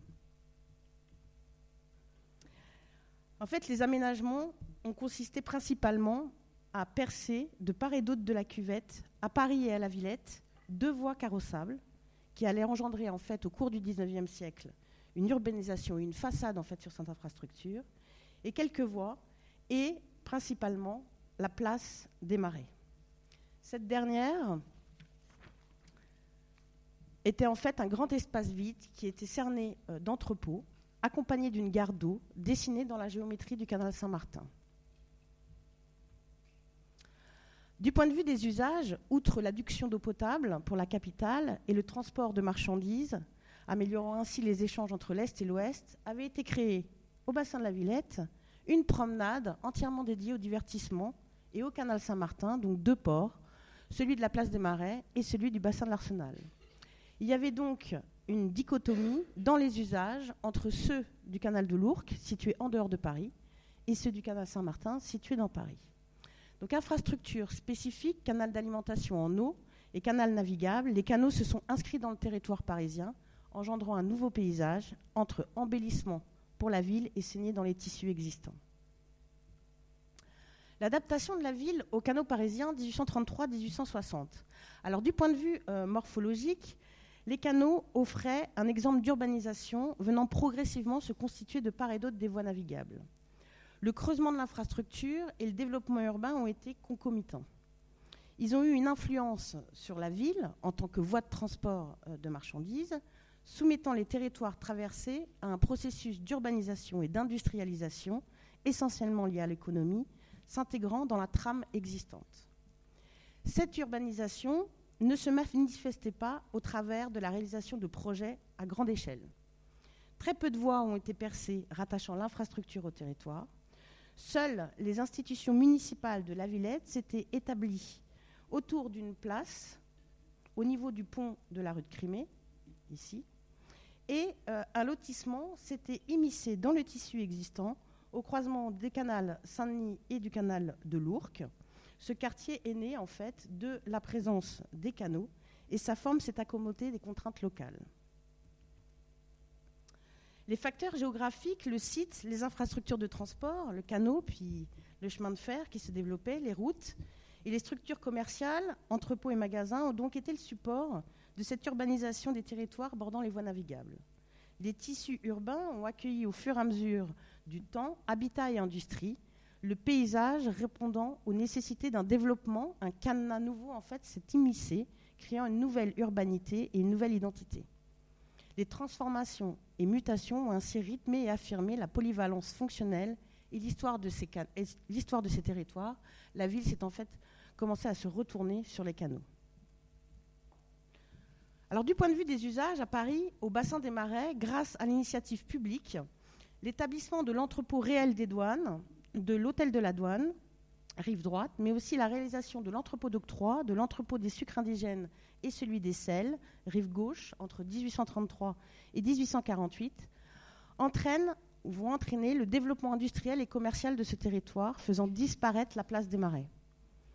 Parallèlement, à la Villette, grâce à l'initiative privée, là, le bassin se couvrait à partir de 1841 de magasins faisant disparaître la promenade. Deux entrepôts pour le stockage des grains, graines et farines vont s'installer euh, entre 1845 et 1853 au pont de la rue de Crimée. Et entre 1854 et 1859, deux magasins pour la conservation des huiles, des farines et des fécules et deux chais étaient établis au pont de Flandre au niveau du canal Saint-Denis. Ainsi, la construction de ces entrepôts, donnant aux voies navigables une place fondamentale dans le développement industriel et commercial de la capitale, entraînait la disparition de cette place des marais et la transformation du bassin de la Villette en port. Une concurrence entre Paris et la commune de la Villette, exonérée à cette époque de droits d'octroi sur l'entreposage des marchandises, commençait donc à s'établir. Parallèlement, les voies d'eau ont été le lieu d'innovation et d'expérimentation technique, comme pour la batellerie, mais aussi utilisées comme ressources. Utilisation des boues lors des chômages des canaux ou des glaces formées en hiver. De plus, les voies navigables ont été le support d'activités variées des concessions étaient accordées par les compagnies concessionnaires pour des occupations sur l'eau et sur les quais par les utilisateurs des canaux, mais aussi par les habitants. Donc les usages de l'eau étaient divers, adduction d'eau, transport, prise d'eau pour faire fonctionner les machines à vapeur des industries, mais aussi les ouvrages au service de la navigation tels que les grues par exemple, l'arrosage aussi des plantations. Les activités pratiquées sur l'eau et sur les quais étaient multiples, bateau lavoir, bateau abreuvoir, bateau poste, mais aussi baignade, halage des bateaux, embarquement, débarquement, stockage des marchandises, installation de marchands ambulants. Ainsi, les canaux parisiens et les tissus urbains qui les bordaient entretenaient entre eux de nombreux liens qui se manifestaient au travers du quai associé à l'espace public, entraînant des conflits et des, rivalités entre euh, les différents acteurs privés et publics et mettant en exergue la différenciation ou la différence de situation entre euh, le canal Saint-Martin dans Paris toujours et le canal de l'Ourcq à la Villette. Donc étant des voies, euh, étant des axes de vie et de production industrielle, les canaux ont donc joué un rôle important dans le développement urbain parisien, l'alimentant en eau comme en marchandises, et par le développement d'activités euh, commerciales, par l'établissement d'entrepôts et d'industries le long des voies d'eau, la ville s'est adaptée à l'infrastructure se retournant sur celle-ci, passant d'une ruralité à une urbanité. Alors l'intégration des canaux euh, parisiens à la ville 1860-1876. Alors les canaux parisiens s'étaient intégrés à la ville de différentes manières, établissant une distinction entre le canal Saint-Martin toujours et le canal de l'Ourcq. Le rachat euh, par la ville de Paris de la compagnie concessionnaire du canal Saint-Martin la couverture d'une partie de ce dernier entre 1859 et 1863, puis entre 1906 et 1910, et l'aménagement des boulevards Richard Lenoir et Jules Ferry en promenade urbaine, ont engendré en fait la disparition visuelle de l'infrastructure du paysage urbain, soit une transformation radicale, même si le transport de marchandises se maintenait. Les tissus urbains bordant la partie couverte s'étaient peu à peu transformés, intégrant des immeubles de rapport et faisant disparaître un certain nombre d'usines utilisant l'eau du canal, mais aussi les entrepôts établis au bassin des marais. Le tissu restait cependant mixte et disparate, mêlant encore à certains endroits activité et habitat. Sur la partie encore découverte du canal Saint-Martin, non mise au gabarit frécinet, même si le tissu urbain associait activité et habitat, un certain nombre de ponts et passerelles ont été projetés et réalisés en raison de pétitions de riverains qui critiquaient la coupure urbaine que formait la voie d'eau. Une mixité dans le paysage et les usages, soit une adéquation entre ville et canal, existait. À la fin du XIXe siècle, le canal Saint-Martin a inspiré de des projets d'entrepôt de marchandises intégrant l'infrastructure à la ville et établissant une mixité d'usage au sein même des édifices.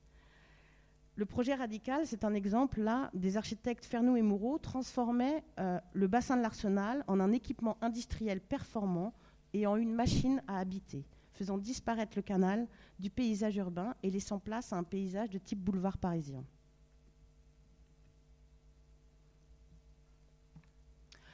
Alors, le rattachement de la commune de la Villette à la capitale en 1860, le développement du chemin de fer, l'amélioration de la navigabilité sur la Seine, la couverture d'une partie du canal Saint-Martin et le rachat de la compagnie des canaux de Lourdes et Saint-Denis par la ville de Paris ont amené une politique de modernisation de ces voies navigables.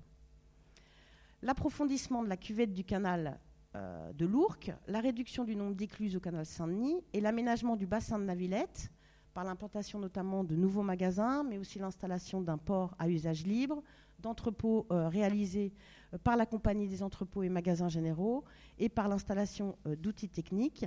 Donc tous ces travaux ont affirmé en fait la position de ces canaux comme complexe industriel à l'échelle de l'agglomération parisienne, mais aussi à l'échelle nationale. Les facteurs géographiques et les différentes infrastructures de transport ont été le support de l'urbanisation et de l'industrialisation à la Villette. L'installation euh, d'un grand nombre d'entreprises et d'industries aux abords des voies navigables et dans tout l'arrondissement a renforcé l'identité de ce territoire de plus en plus spécialisé. Le tissu accueillait le long de ses artères historiques des immeubles de type faubourien, haussmanien, post-haussmanien, contrairement aux abords du port et des voies de chemin de fer, qui étaient principalement bordés de grandes emprises liées à l'activité industrielle. À cette époque, il n'y avait pas de concurrence entre chemin de fer et canal, mais plutôt euh, le, le, chemin de fer était allié au canal. Parallèlement, il y a une ambiguïté qui émerge entre les aménagements du port, qui l'intégrait dans le paysage urbain, et les usages qui s'y développaient les magasins, les passerelles, les sols, les mobiliers urbains avaient une écriture en fait architecturale et une modénature qui faisait référence à celle des gares et euh, des aménagements des espaces publics parisiens, offrant un caractère unitaire et respectant le tracé du canal de Lourdes comme axe de composition et de symétrie. La spécialisation de l'arrondissement et du bassin comme plateforme d'arrivage des marchandises entraînait en fait la ségrégation des usages, notamment à l'échelle locale. Le port étant clôturé, seules des pratiques liées au fonctionnement de l'infrastructure et aux besoins des ouvriers étaient acceptées. De plus, le remplacement des ponts existants pour faciliter la navigation et l'installation de passerelles piétonnes, solution à la coupure urbaine que formait la voie d'eau, témoignaient du conflit inhérent et constant entre habitants et usagers des canaux. La ville a donc régi le canal Saint-Martin en le faisant pour partie disparaître visuellement du paysage urbain, entraînant une atténuation des activités industrielles liées à la voie d'eau et la mutation du tissu urbain environnant, soit la construction d'immeubles de rapport. En revanche, dans le 19e arrondissement, le canal de l'Ourcq a régi la ville. Le port, outil performant au service du transport de marchandises, s'imposait comme une plateforme d'arrivage à l'échelle de la capitale, confortant l'industrialisation du territoire et la ségrégation des usages. Ainsi, l'activité industrielle se déplaçait lentement du centre de Paris vers les quartiers nord-est de la capitale. Alors, du point de vue morphologique, le long du canal Saint-Martin, d'anciennes emprises industrielles ont été redécoupées en un parcellaire plus étroit, accueillant des immeubles de logement. À l'intérieur des îlots s'imbriquaient alors habitat et activités qui ne dépendaient plus forcément de la voie d'eau. En revanche, à la Villette, les abords du bassin, découpés en parcelles de taille importante, continuaient à accueillir des entrepôts et industries liés à l'infrastructure, Ainsi, la nature et l'évolution des tissus riverains ont été déterminées par l'histoire des voies d'eau. Du point de vue des usages, il y avait toujours des conflits entre habitants des quartiers traversés par la voie d'eau et les différentes autorités municipales, révélant l'ambiguïté d'un espace géré par le service des canaux et relevant de la préfecture de police. Les plaintes des riverains ne cessaient de rendre compte des nuisances de l'infrastructure, réclamant régulièrement des franchissements, mais aussi un retour à la fin du XIXe siècle à un espace de promenade et de loisirs, soit des usages de la vie quotidienne. Donc les canaux se sont intégrés à la ville. D'un côté, le canal a été régi par la ville par la disparition d'une partie de l'infrastructure et par le tarissement de l'activité industrielle. Et de l'autre, la ville est régie, par l'infrastructure, par l'intégration euh, du canal dans le paysage urbain et par la ségrégation des usages. Ainsi, au cours euh, du XIXe siècle, les canaux parisiens peuvent être considérés comme des éléments fondateurs de l'espace urbain à leurs abords, avec des temporalités multiples oscillant entre des périodes de transformation et de changement très courtes, notamment pour les territoires traversés par le canal Saint-Martin et l'infrastructure elle-même, hein, et d'autres plus ou moins longues, comme en témoignent les territoires traversés par le canal de l'Ourcq. Alors, les perspectives un peu d'aménagement des, canaux parisiens. Alors, le fait d'avoir étudié les relations entre Paris et ses canaux au cours du XIXe siècle peut peut-être aider à trouver des orientations ou des réponses face aux interrogations posées par le percement de nouvelles voies d'eau en France, notamment le canal Seine-Nord-Europe, ou dans le monde. Hein. Il y a un canal qui est projeté au Nicaragua, un canal aussi en Chine, un canal à Istanbul. Euh, ces voies d'eau sont encore pensées comme simples infrastructures techniques et économiques monofonctionnelles, soulevant de nombreux débats en termes d'impact écologique, sociaux, financiers et juridiques, et non comme vecteurs de l'aménagement des territoires traversés en termes d'usage, de paysage, de forme urbaine, etc. Parallèlement, les canaux existants, infrastructures d'adduction d'eau et ou de transport de marchandises, oubliés au XXe siècle, sont en France redécouverts au XXIe siècle comme lieu potentiel destiné aux loisirs, hein, comme alternative au transport par poids lourd et comme solution pour lutter notamment contre le réchauffement climatique. Alors les territoires traversés particulièrement par le canal de l'Ourcq connaissent déjà depuis quelques années et vont connaître dans les années à venir une transformation euh, sans précédent, renouvelant en grande partie euh, le paysage le long de son linéaire, devenant ainsi un élément euh, structurant des projets d'aménagement à toutes les échelles. En à peine 20 ans, le rôle que peut jouer ce canal dans un futur proche et plus lointain a évolué et changé, comme en témoignent les différentes études euh, réalisé par euh, l'atelier euh, La Pure, réalisé en fait depuis 2001. Alors les usages de l'eau. Les canaux parisiens ont toujours deux fonctions aujourd'hui principales. Ils servent encore aujourd'hui à l'alimentation de la capitale en eau non potable, servant au nettoyage de la voirie, mais aussi à l'arrosage des plantations, et servent aussi à la navigation et bien sûr à la régulation des plans d'eau. Mais comme le montrent certaines études récentes de la pure, mais aussi l'histoire, l'eau pourrait être utilisée de multiples façons. Des prises d'eau pourraient être réétablies, permettant en premier lieu d'arroser les espaces plantés, mais aussi les espaces minéraux, contribuant ainsi à réguler la chaleur produite par la ville en cas d'épisode caniculaire.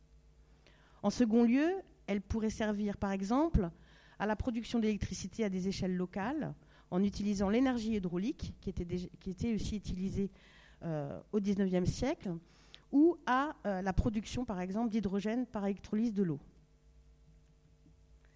La question du frais, les, canaux parisiens servent encore au transport de frais. Le canal de l'Ourcq, à grand gabarit, jusqu'à Pavillon-sous-Bois, entre voilà, Paris et Pavillon-sous-Bois, permet en fait le chargement et le déchargement de marchandises qui est aujourd'hui constitué principalement de euh, matériaux de construction, de sable, de gravier. Malgré un gabarit en fait qui n'a pas changé depuis le début de la première moitié du XIXe siècle et qui ne permet pas d'accueillir des embarcations de plus grande dimension, ce mode de transport semble encore rester viable et va se développer dans les années à venir. En fait, avec les chantiers euh, de réalisation des lignes du Grand Paris Express et le renouvellement urbain de ces territoires, comme ceux par exemple euh, de la plaine de l'Ourcq, il pourra ainsi évacuer les gravats et remblais, mais aussi approvisionner ces chantiers en matériaux divers, renforçant la logistique portuaire et la vocation économique qui peut devenir circulaire. Parallèlement, il semblerait intéressant de penser le transport de marchandises de tout type, mais à des échelles plus locales, soit à celles de la région, permettant des échanges intercommunaux, notamment en termes d'alimentation, permettant de dynamiser l'activité.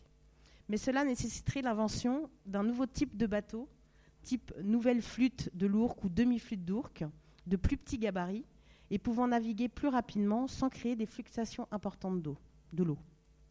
Donc, outre l'activité de plaisance et de loisirs qui existe déjà sur certaines portions, le transport de personnes pourrait être réintégré sur certaines sections ne comportant pas d'écluses. Les canaux parisiens sont un apport au cadre de vie des habitants. Ils sont un paysage de par leurs eaux, leurs plantations, leurs ouvrages d'art, porteurs de valeurs patrimoniales reconnues. Mais au-delà de ces dernières, la reconstitution des alignements d'arbres, révélant à l'échelle territoriale l'infrastructure, permettrait de mettre en lien les différents espaces plantés du Grand Paris. Combiné à l'eau, le végétal est en effet un élément principal de confort urbain d'été, un moyen de climatisation naturelle des villes, redonnant aussi sa place aux vivants. De plus, ces plantations pourraient être exploitées pour le bois de construction ou pour les aménagements d'espaces publics à venir, devenant ainsi des pépinières, comme ça pouvait être le cas au XVIIIe et au XIXe siècle. Suivant la méthode du préverdissement, elle pourrait aussi s'implanter sur des friches industrielles, permettant la végétalisation de ces terrains en attente des aménagements futurs et dépolluer les sols. Dernier point important, la question de la domanialité. Parallèlement, le, quai, associé à l'espace public, support d'une pluralité d'usages, est au centre en fait, de l'articulation entre canal et tissu riverain. Sur les territoires traversés par les canaux de l'Ourcq et Saint-Denis, qui sont en fait des voies d'eau inscrites à la nomenclature des voies navigables et flottables, soit un réseau artificiel domanial assujetti à la réglementation générale de police des voies de navigation intérieure, les berges, qui pour certaines ne sont pas bordées de voies, dépendent du domaine public fluvial de la ville de Paris, ne répondant pas aux règles des espaces publics de voirie. Alors cette domanialité est conduite à les rendre imprescriptibles, inaliénables et donc insaisissables. De ce fait, elles ne peuvent être grévées d'aucune servitude. La mission assignée à ce domaine public fluvial est d'être utilisée pour l'exploitation des voies d'eau qu'ils bordent, en tant que, en tant que propriétaires en fait, des canaux, de leurs berges et de leurs dépendances, y compris dans la majorité des cas des voies d'accès qui les désenclavent par rapport aux voies locales de desserte, la ville de Paris est l'autorité administrative compétente pour déterminer les réserves foncières nécessaires à l'exploitation de ces voies d'eau. En conséquence, il est fait application de la législation découlant généralement des codes civils et de l'urbanisme, conduisant à l'application des règles de prospect en limite de propriété. Aucun propriétaire privé situé en limite de ce domaine public fluvial ne peut donc créer d'accès par celui-ci. Corrélativement, une voie classée dans ce domaine ne peut pas servir de voie de desserte pour les riverains. Tout emplacement de bord à quai doit être nécessairement accessible à tout véhicule d'intervention pour assurer les secours, les travaux, la maintenance et l'entretien des canaux. Le chemin de halage est réservé à cet usage et doit être raccordé, aux voies publiques.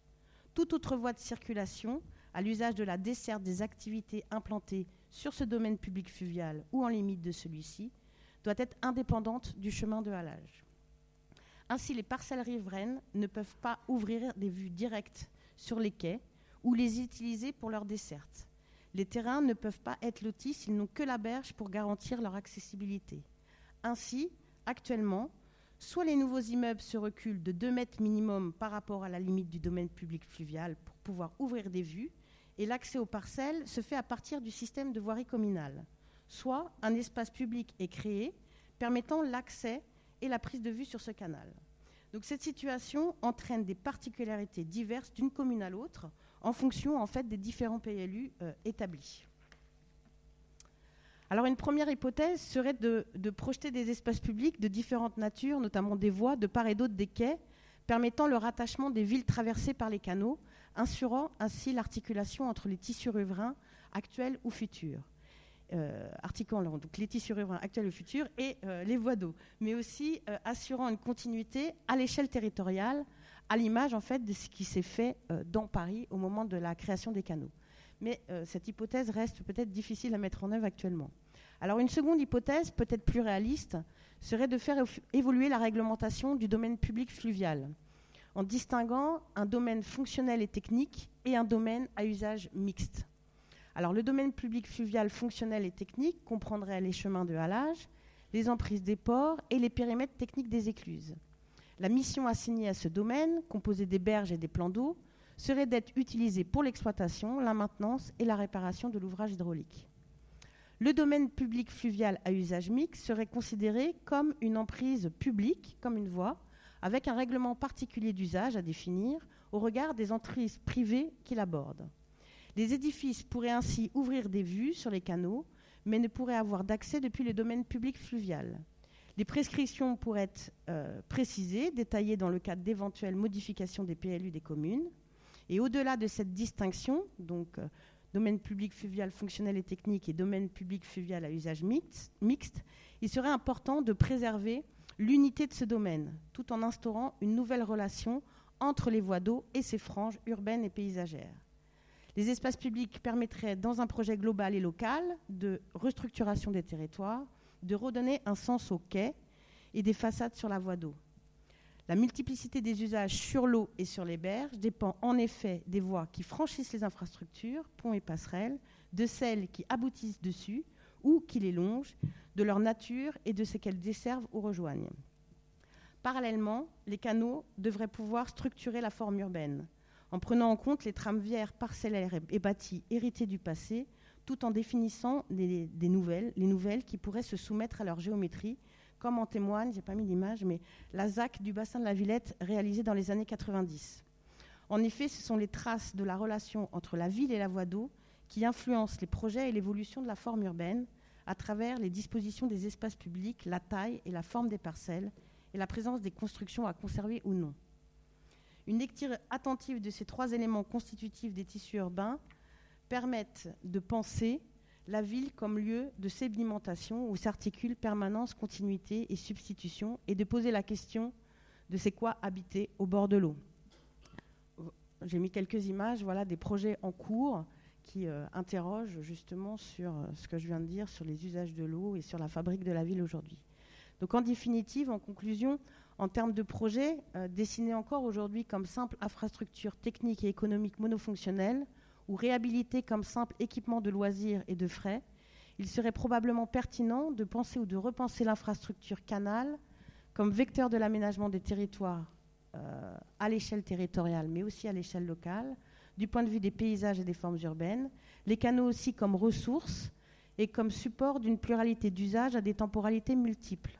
En effet, la richesse de cette infrastructure est dans la complexité de ses dessins et dans sa diversité fonctionnelle et pourquoi pas une gouvernance infrastructurelle à partir de la ressource, soit du canal.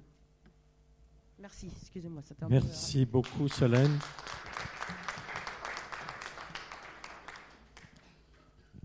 Je salue la performance hein, d'avoir euh, résumé euh, dans un temps aussi court une histoire aussi urbaine, aussi riche.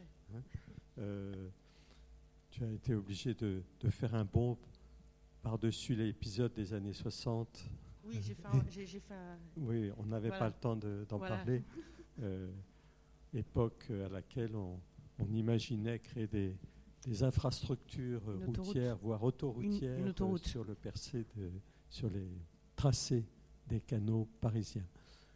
Souhaitez-vous poser à Solène des questions sur son exposé, voire proposer un commentaire Oui, Corinne. Oui, euh, Corinne Jacquot. Bah, déjà, merci pour cette euh, présentation qui est, qui est, très dense, qu'il va qu'on sédimente en fait. Alors il y a une foule de questions évidemment qui se posent. Euh, d'un point de vue, j'allais dire, de l'expérience empirique de, des quartiers du canal de l'Ourcq à l'extérieur de Paris ou du canal Saint-Denis, on voit qu'il y a des situations urbaines un peu, différentes.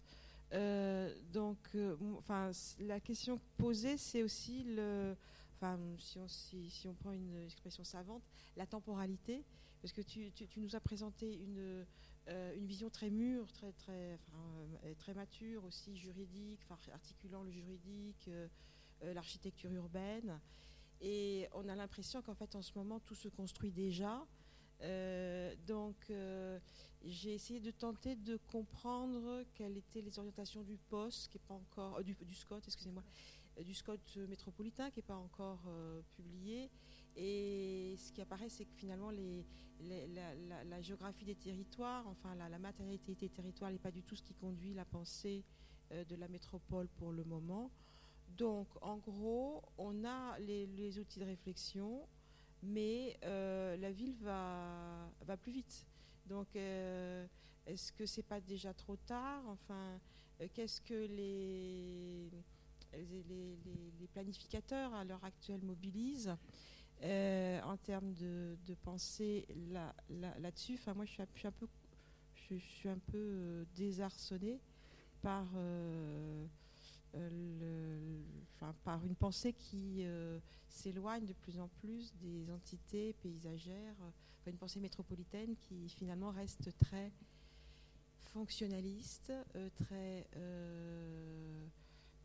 logique d'acteur, mais qui finalement ne s'intéresse pas à l'espace construit. C'est un peu la question que je soulève en, conclusion, c'est-à-dire là, euh, donc j'ai pas j'ai pas approfondi encore ou, euh, ce qui est en train de se faire actuellement ou ce qui se fait euh, depuis dix ans en termes d'opérations, etc. Mais, mais ce qui est en train de se, se faire, en tout cas de se fabriquer, et ne se fait pas en fait à partir, comme tu dis, de, des données géographiques, quoi. Et donc euh, là, pour le, pour le, pour le canal, euh, même s'il y a euh, un établissement public, par exemple Paris Est Ensemble, qui, enfin Est Ensemble, qui plusieurs communes là qui se, qui se mettent d'accord, c'est elles sont traversées par le canal, mais c'est pas ça qui a constitué Est Ensemble. Et donc c'est vrai que la, question de, de, de se réinterroger sur cette infrastructure qui est un enjeu à l'échelle territoriale sur différentes choses et qu'elle redevienne au centre en fait de, euh, de la fabrique en fait de, l'aménagement, peut-être que ce serait intéressant de, je sais pas, de, créer une gouvernance à partir à partir d'éléments géographiques. Donc là, c'est le canal, mais on pourrait se poser la même question, par exemple, sur les nappes phréatiques euh, ou, euh, ou autres. C'est-à-dire, vu enfin, vers, vers, quoi on va, pénurie d'eau ou je ne sais pas, c'est sûr que les ressources, par exemple, la question de la ressource d'eau, on pourrait se, poser la question d'une gouvernance euh, à partir d'éléments euh, géographiques euh, et de ressources partagées. Donc, c'est un peu des hypothèses, des hypothèses que, que je pose. Mais je ne sais pas si, si je réponds à ta question. je n'ai pas de réponse, en fait. Mais voilà, si, on réfléchit aussi, on n'est plus dans des périmètres euh, communaux ou administratifs. Par exemple, si on prend la nappe phréatique, une nappe phréatique, on ne sait pas trop où elle, euh, voilà, enfin, où elle va, puis elle peut se déformer, etc. Donc, euh, ça interroge. Mais au lieu de, fabriquer la ville à partir de découpage administratif, de, questions d'électeurs, etc., on pourrait, on pourrait peut-être partir de la, de la ressource et créer une gouvernance. Donc, soit euh, ça existait, hein, euh, des syndicats ou euh, des canaux, j'en sais rien, mais, mais en tout cas peut-être de réfléchir à un autre, autre moyen de, de, fabriquer les territoires. Merci Solène. Monsieur, vous souhaitiez poser une question? Vous vous présentez, s'il vous plaît Oui, en fait, je, m'excuse, j'arrive en retard, mais non, je vais, donner des. Il n'y a personne de la mairie de Paris ici, dans la salle? Est-ce qu'il y a des gens de la mairie de Paris? Ah ben voilà, donc euh, tu vas peut-être pouvoir répondre, non?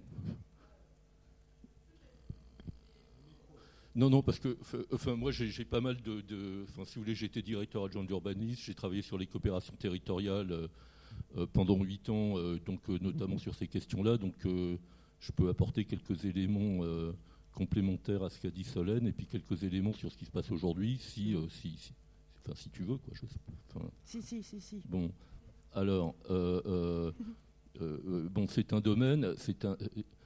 bon, enfin, tu as tout dit sur les caractéristiques juridiques du domaine, en rajoutant que c'est un ouvrage d'art, c'est-à-dire que il y a des écluses à faire marcher, il y a, un ouvrage qu'il faut mettre au chômage pour l'entretenir, enfin, il y a une fonctionnalité, il y a une technicité, il y a un service qui est en charge, il y a sur ce domaine euh, des extensions du domaine euh, public qui sont des établissements portuaires que la ville, ça serait intéressant d'avoir une cartographie, a, vendu sur ces sur ces 15 dernières années, hein, par exemple, bon, à commencer par sur la Grande Darse de Pantin, par exemple, les terrains ont été cédés pour faire des opérations de la ville de Pantin.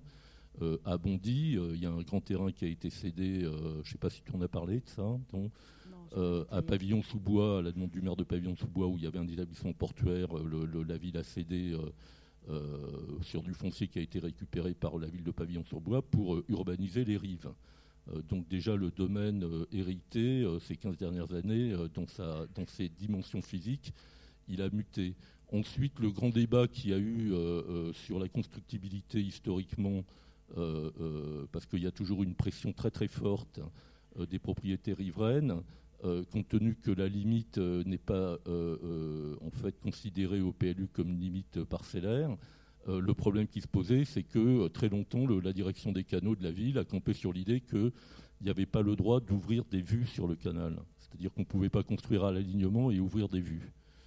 alors je crois que cette question a, dû évoluer, mais euh, dans les, autorisations de construire euh, qui, sont maintenant délivrées, notamment sur toute la bande qui n'est pas très large, qui va euh, de, la nouvelle gare là, qui, va être sur, sur Bondy jusqu'à quasiment, enfin le, long de la nationale 3, hein, puisque ça fait une bande de terrain qui est entièrement urbanisée avec des opérations plus ou moins coordonnées, mais il y a quand même un schéma d'ensemble qui est porté par euh, est ensemble et normalement par un PLUI intercommunal. Hein. C'est-à-dire qu'il y a quand même un règlement qui gère, euh, dans le cadre du PLUI, euh, les questions de la façon dont s'urbanise la rive du canal.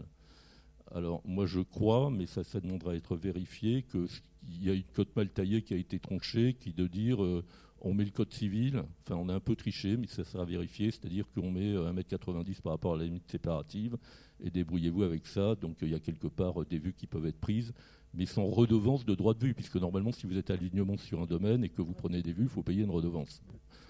Euh, voilà ce que je peux dire.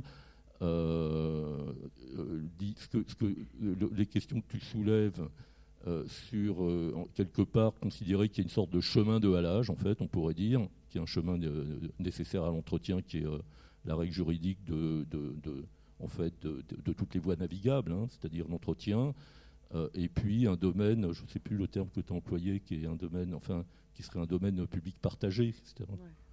Euh, ça peut être une, hypothèse. le, sujet sur le canal, enfin, si j'ai un, c'est que euh, historiquement, ce canal est encore une propriété de la mairie de Paris. D'ailleurs, ça lui coûte cher. Hein, si vous voulez, il n'y a pas un équilibre économique dans le modèle économique. C'est-à-dire ce, que, euh, ça lui rapporte en termes euh, euh, de, de, concessions sur les espaces portuaires ne couvre pas du tout tous les frais de gestion, d'entretien. Non, et de, loin, et de loin. Moi, je, sais qu'il y a eu des études, enfin, j'ai bossé là-dessus hein, il y a, a 7-8 ans. et donc, on pourrait se poser la question de savoir si ces ouvrages, moi, je, c'est au même titre que, par exemple, le bois de Boulogne, le bois de Vincennes et les grands cimetières extramuros ne devraient pas être des ouvrages métropolitains. Enfin, je pense qu'un jour, c'est cette question-là qui se posera. Euh, c'est plus, à mon avis, dans cette direction qu'il faudrait travailler, parce que euh, ça profite à tout le monde, ça reste une propriété de la ville de Paris, en plus ça coûte cher à la ville de Paris, donc il faudrait partager euh, les avantages et les inconvénients. Enfin, c'est une position personnelle. Hein. Mais, est-ce qu'il n'est pas trop tard pour ces prescriptions? Pour ne pas, tout se construire en ce moment? Oui, euh, tout, se construit, euh, mais euh, si vous, il y aurait eu une possibilité. Si, je regarde le canal Saint-Martin dans Paris, si vous voulez, évidemment, la situation d'urbanisation au bord du canal, c'est un, tel atout, si sur le, sur le plan urbain. La différence entre le canal de Lourdes et le canal Saint-Martin, c'est que euh, euh, on a mis une rue entre, euh, entre les bâtiments et, le domaine public fluvial. là, sur le canal de Lourdes, il n'y a pas la place. Ou alors, on ne construit pas la bande de 300 mètres. Non, mais c'est trop tard. De toute façon, c'est trop tard. Il y a même, à un moment donné, la pure a essayé. Puis il y a des problèmes de nivellement. Parce que les terrains ne sont pas souvent de plein pied. il y a toute une façade, un long de façade sur le, le long de la Nationale 3 où en fait les terrains sont au-dessus du canal. Donc il y, a des questions de, nivellement qui entraîneraient enfin des travaux considérables. Et, faute peut-être d'avoir une métropole que nous attendons de nos voeux et qui viendra peut-être un jour, je n'en sais rien, c'est-à-dire une autorité un peu autoritaire. qui dit attendez, on arrête, c'est un enjeu, c'est un enjeu métropolitain. on décide de faire une voie, même une voie une voie non véhiculée, mais une voie qui sépare le domaine public fluvial de la constructibilité de bâtiments, ça, c'était possible, mais il y a peut-être 20 ans qu'il fallait l'inscrire dans les documents. Donc, à mon avis, c'est fichu. Enfin, fichu hein. Merci pour ces précisions euh, passionnantes, puisque en réalité, on parle de la transformation du paysage des canaux au-delà de Paris tel qu'on y assiste actuellement. Je propose qu'on enchaîne maintenant avec l'intervention de Paul Lecroix. Alors, c'est ça.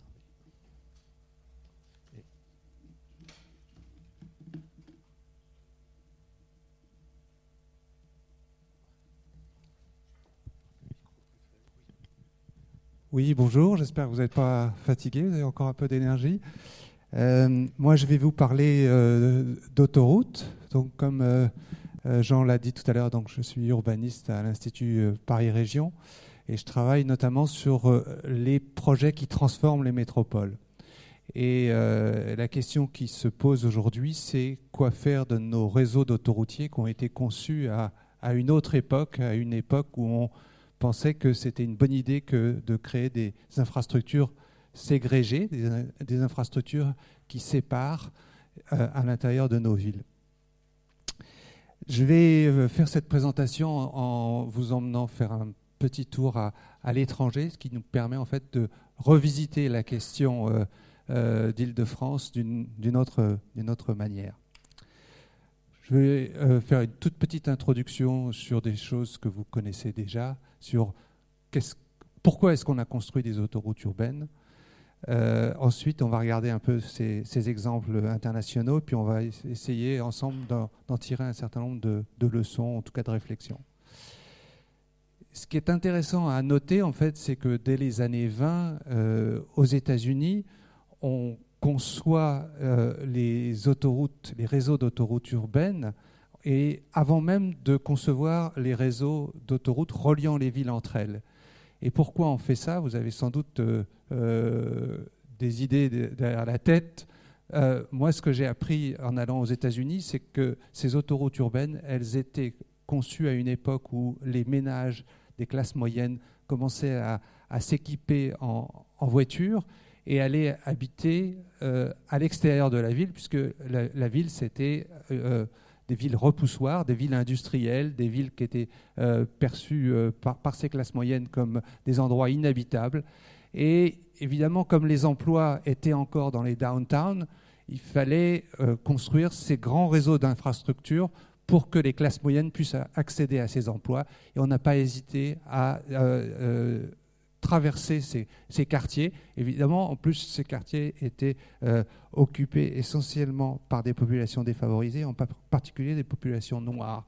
Et donc, euh, ce, modèle, en fait, euh, de l'autoroute urbaine traversant des quartiers qui étaient considérés comme étant sans valeur, c'est un peu un modèle qu'on a importé. On voit cette image ici à, à, Bagnolet, où, de la même façon, on a éventré la ville de Bagnolet avec, avec l'autoroute A3 ce qui est intéressant, c'est que euh, on a importé aussi euh, toute l'infrastructure intellectuelle pour concevoir ces réseaux d'autoroutes, et notamment les modèles de simulation du trafic que mes collègues euh, de l'IAURP, au tout début des années 60, sont allés chercher aux États-Unis et ont importé, alors que notre, notre contexte urbain était bien sûr très différent de celui des États-Unis, ils l'ont importé euh, en France et ont imaginé des réseaux euh, d'infrastructures très denses. Vous voyez sur cette carte qui date de 1964. Donc l'idée, c'est que pratiquement tout point de la ville doit être à proximité d'une autoroute et qu'on a un, maillage complet de l'ensemble de l'agglomération avec des réseaux d'autoroutes qui sont séparés du reste de la ville. Donc c'est la grande nouveauté par rapport au boulevard euh, qui était le modèle euh, dominant. jusqu'aux années 30. la grande nouveauté évidemment du système autoroutier, c'est qu'on n'a pas de relation avec la ville directement on n'a pas de passage à niveau et on a la, connexion à la ville se fait par des échangeurs. Ce qui est intéressant, c'est que dès les années 75, certains chercheurs ont attiré notre attention sur euh, les, idées qu'il y avait derrière. Et les idées, c'était notamment euh, d'éliminer euh, tous les autres modes de déplacement. Donc on avait le, principe, en fait, que la voiture était le mode démocratique par excellence qui était le modèle dominant avec les transports en commun pour assurer la desserte des zones les plus denses.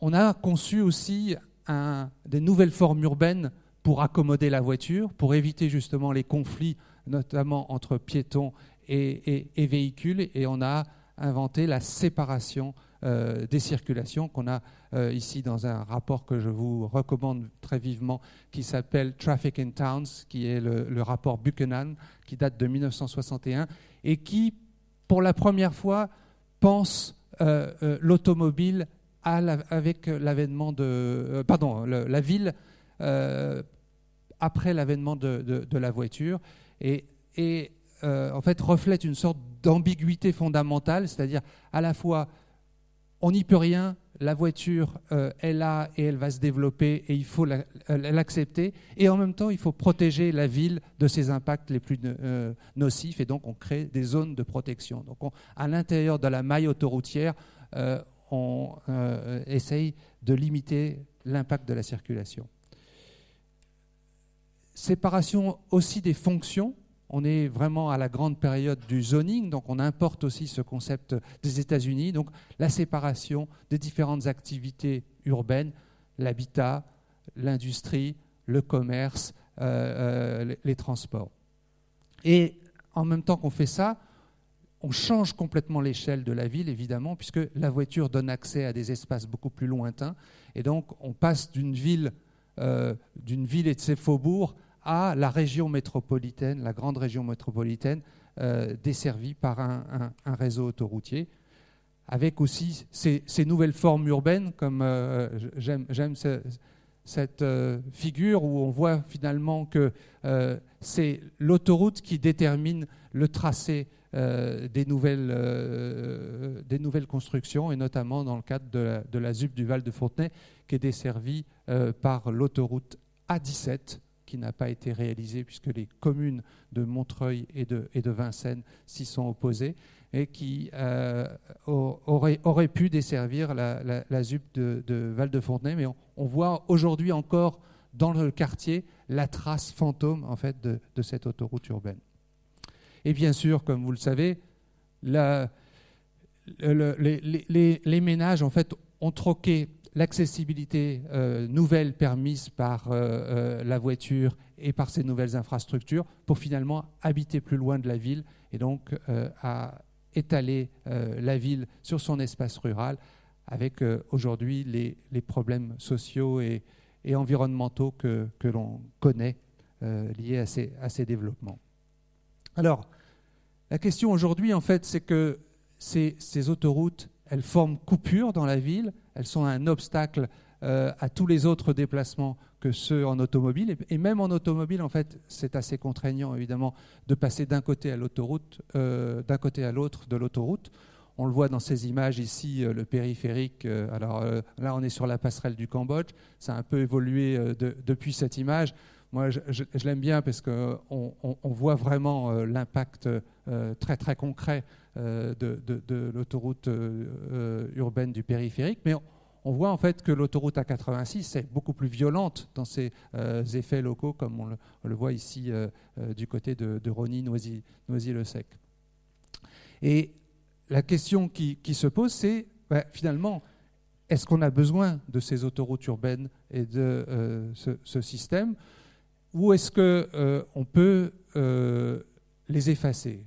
Alors les effacer, il y a plusieurs façons de, le faire. traditionnellement, en fait, euh, en termes d'intégration urbaine, la solution a souvent été de les enfouir ou de les couvrir. Ici, euh, vous connaissez bien sûr le, Big Dig euh, à, Boston.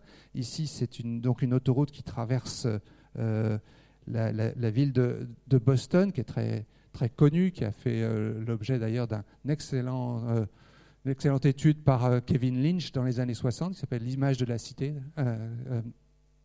et cette autoroute, en fait, avait à peu près un trafic de 200 000 véhicules par jour et donc traversait euh, la, ville de, Boston.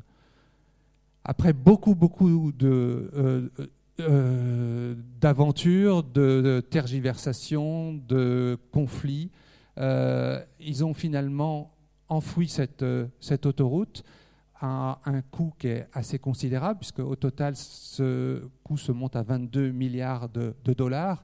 Et en fait, euh, ben, on se rend compte aujourd'hui que euh, euh, cet aménagement a résolu ponctuellement la question de la connexion de, la ville, notamment avec, avec la baie.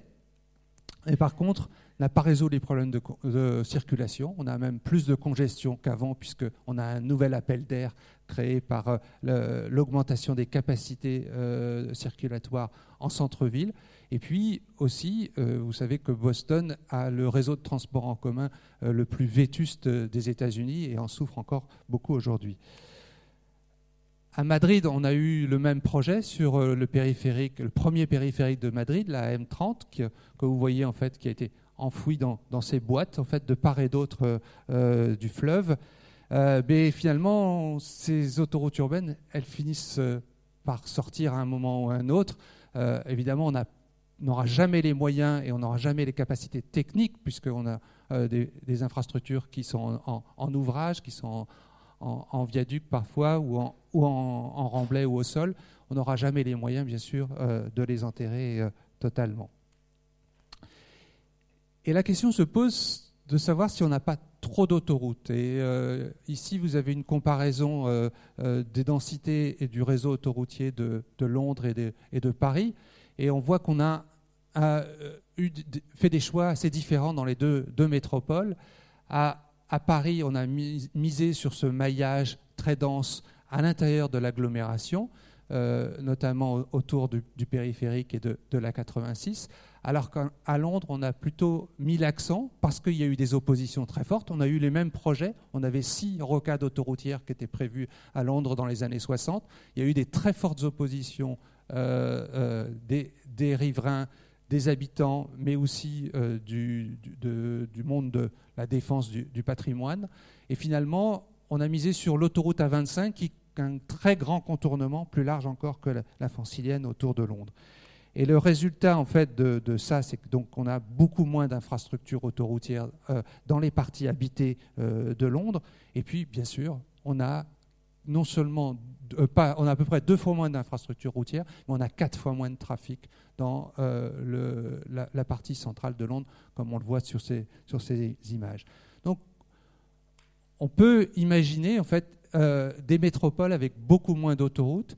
Et moi, j'ai cherché à savoir en fait comment est-ce que ça pouvait marcher, qu'est-ce qui se passait concrètement quand on réduisait le nombre d'autoroutes, donc quand on réduisait la capacité de circulation au cœur des métropoles, et un certain nombre de villes, notamment aux États-Unis et, en Amérique du Nord, mais aussi en, Asie, euh, ont, euh, pour une raison ou pour une autre, d'ailleurs souvent euh, pas des raisons liées à la gestion du trafic, plutôt pour des raisons de vétusté de ces infrastructures mal entretenues, ont supprimé des autoroutes urbaines.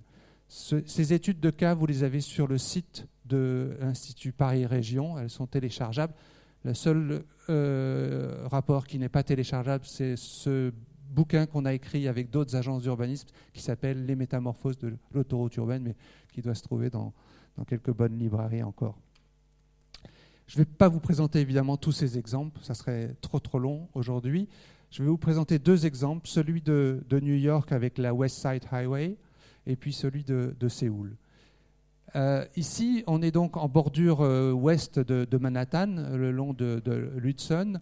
Et dans les années 60, euh, on avait un trafic d'environ 100 à 140 000 véhicules par jour sur cette grande infrastructure qui non seulement dessert le cœur de Manhattan, et vous voyez les tours du World Trade Center, euh, mais aussi qui euh, permet de euh, se connecter à Brooklyn et donc à tout le réseau autoroutier de, New York.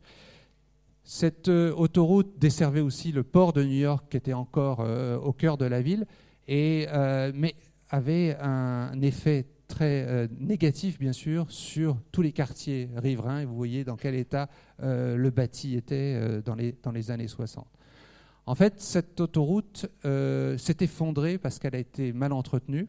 C'est même un camion chargé de son entretien qui est, passé au travers.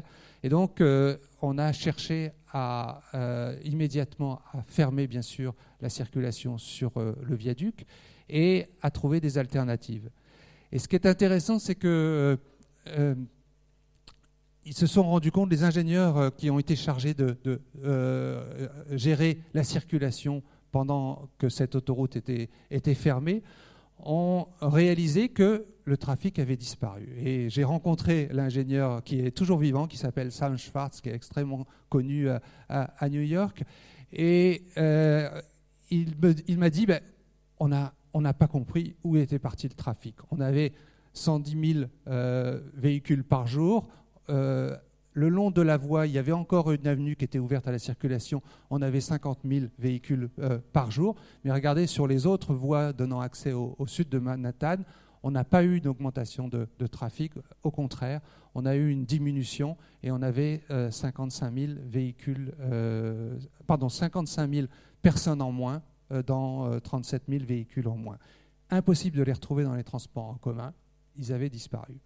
Et on va voir que c'est un phénomène évidemment qui se passe à chaque fois qu'on ferme une autoroute. On a une désinduction de, trafic parce que euh, les utilisateurs euh, imaginent d'autres manières de, se rendre à, leur destination, voire de renoncer à leur déplacement, parce que finalement, il n'a peut-être pas autant de valeur euh, qu'ils en avaient donné au départ. Et donc, on a ici la, la voie euh, urbaine qui a été conçue après beaucoup, beaucoup de débats euh, le, long de, euh, de l'Hudson, donc dans l'ouest de, Manhattan, et qui est une voie qui permet l'accès aux berges et qui permet surtout la desserte des parcelles riveraines, comme on le voit, qui se développent. Et on, voit qu'on a ici une, un développement urbain très important post- post-infrastructure. On voit qu'on a encore des, entrepôts euh, là-bas, euh, comme on le voit sur l'image de droite, qui datent encore de l'époque où on avait le, viaduc, mais qui progressivement se restructurent, sont, recyclés dans d'autres fonctions. Et puis, on a évidemment euh, une cohabitation forte aujourd'hui avec les piétons, les, vélos. On a un, axe qui fonctionne, qui est vraiment multimodal, euh, qui a encore euh, un trafic important avec 80 000 véhicules jour, mais qui assure toutes les autres fonctions urbaines et, euh, dans des bonnes façons, qui permet l'accès et la réalisation en fait de ce, parc magnifique que vous voyez sur cette image qui s'appelle Hudson River Park, qui fait pratiquement 50 km de, long, qui, sort même de, la ville de, New York. Donc on a un effet très important en termes de régénération urbaine de la suppression de l'autoroute.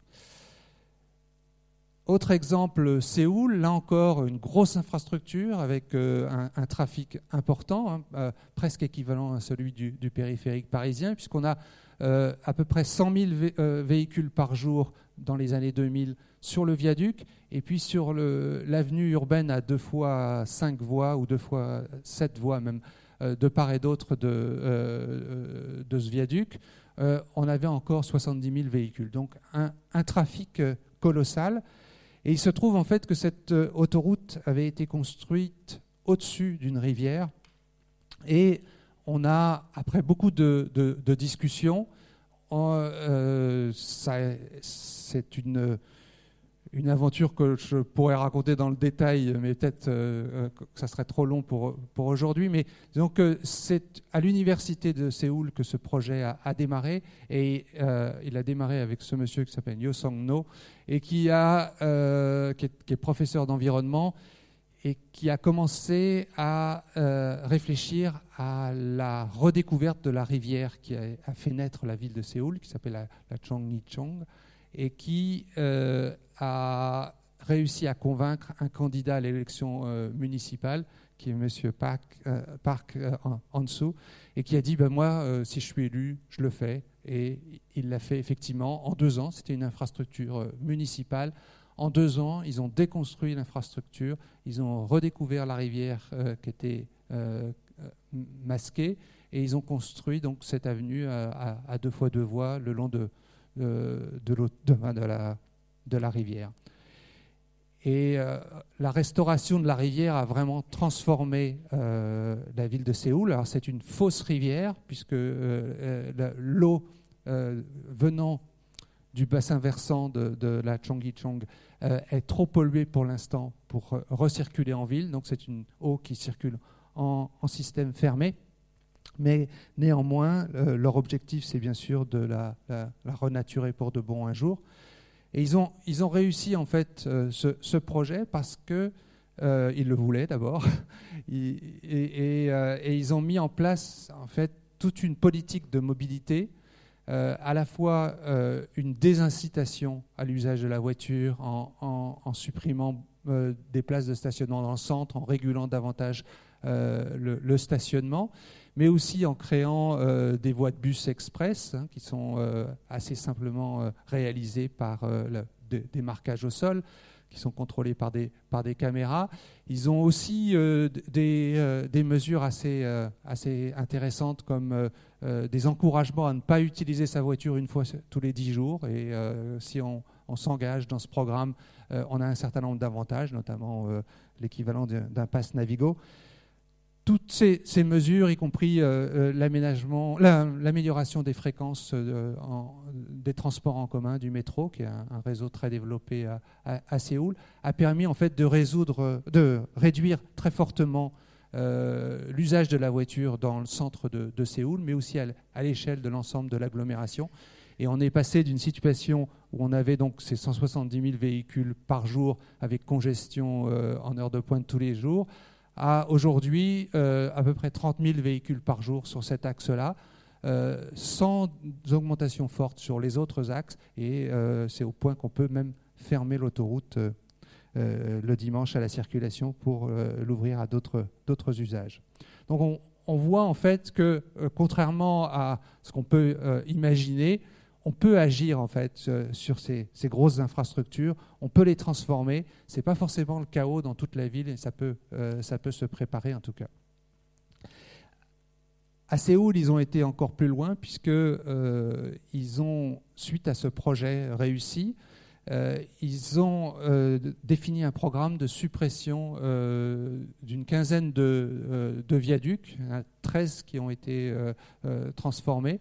Et il y a notamment ce, projet qui est, intéressant, avez, dont vous avez sûrement entendu parler, qui est la reconversion d'une infrastructure routière qui, passe au-dessus de la gare de, Séoul, qu'on voit à droite, et qui est devenue en fait euh, une passerelle piétonne et euh, ce qu'ils appellent un, sky garden, mais qui, euh, bon, au-delà, au-delà de l'image, qui montre en fait le changement de paradigme qu'on voit dans beaucoup de villes dans le monde, c'est-à-dire le passage de la ville automobile à, la ville mixte, la ville dense et, la, ville des mobilités actives.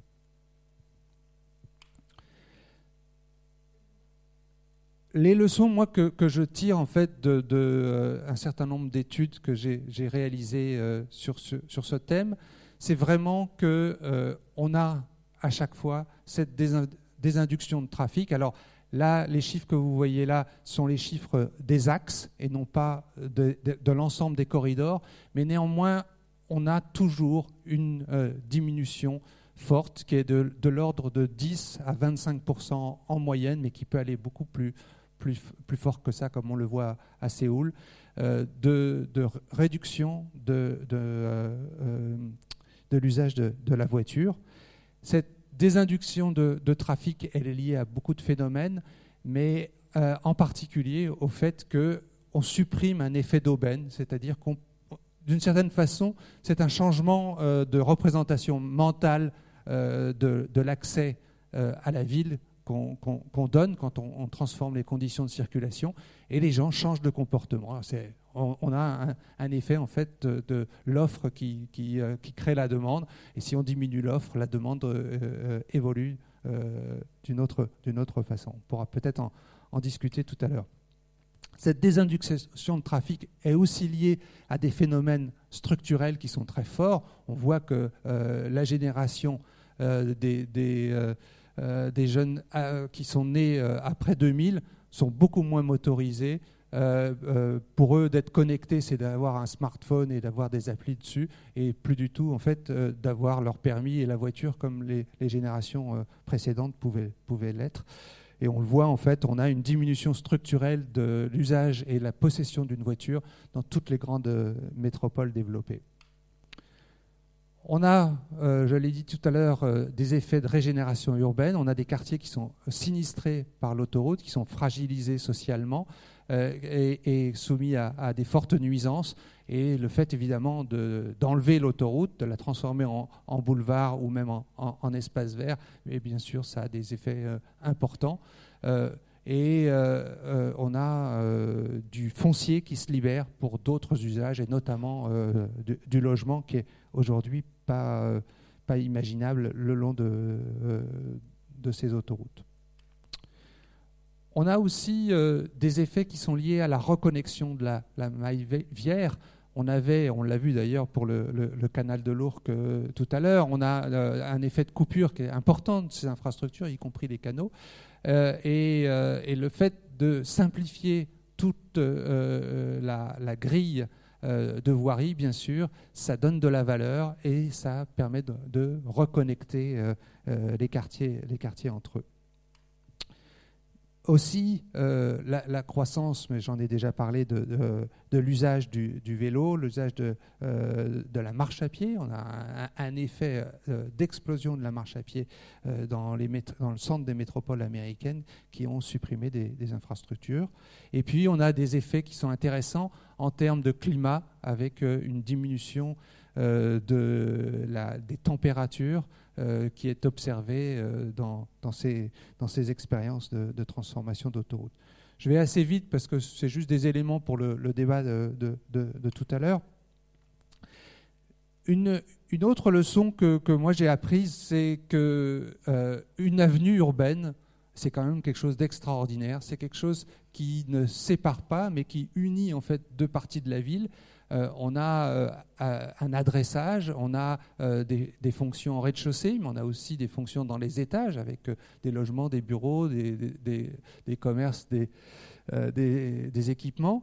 Et puis on a un mélange en fait assez extraordinaire de circulation sur, sur l'espace public, à la fois donc des, taxis, des, piétons, des, vélos, des, livreurs. Et donc on a un, effet quand même très intégrateur de l'avenue urbaine. Vous savez combien il y a de, de, circulation par jour sur cet axe? Est-ce que quelqu'un a une idée? Donnez un chiffre. 80 000 Qui dit mieux?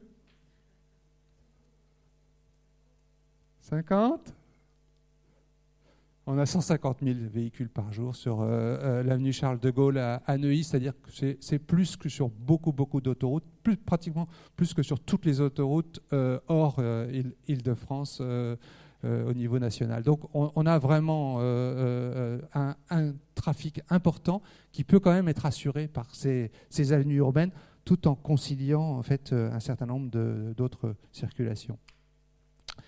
On peut imaginer aussi d'agir sur ces infrastructures de façon euh, séquencée, c'est-à-dire que euh, euh, l'idée de, transformer radicalement tout le réseau autoroutier est bien sûr impossible, mais on peut agir sur des bouts.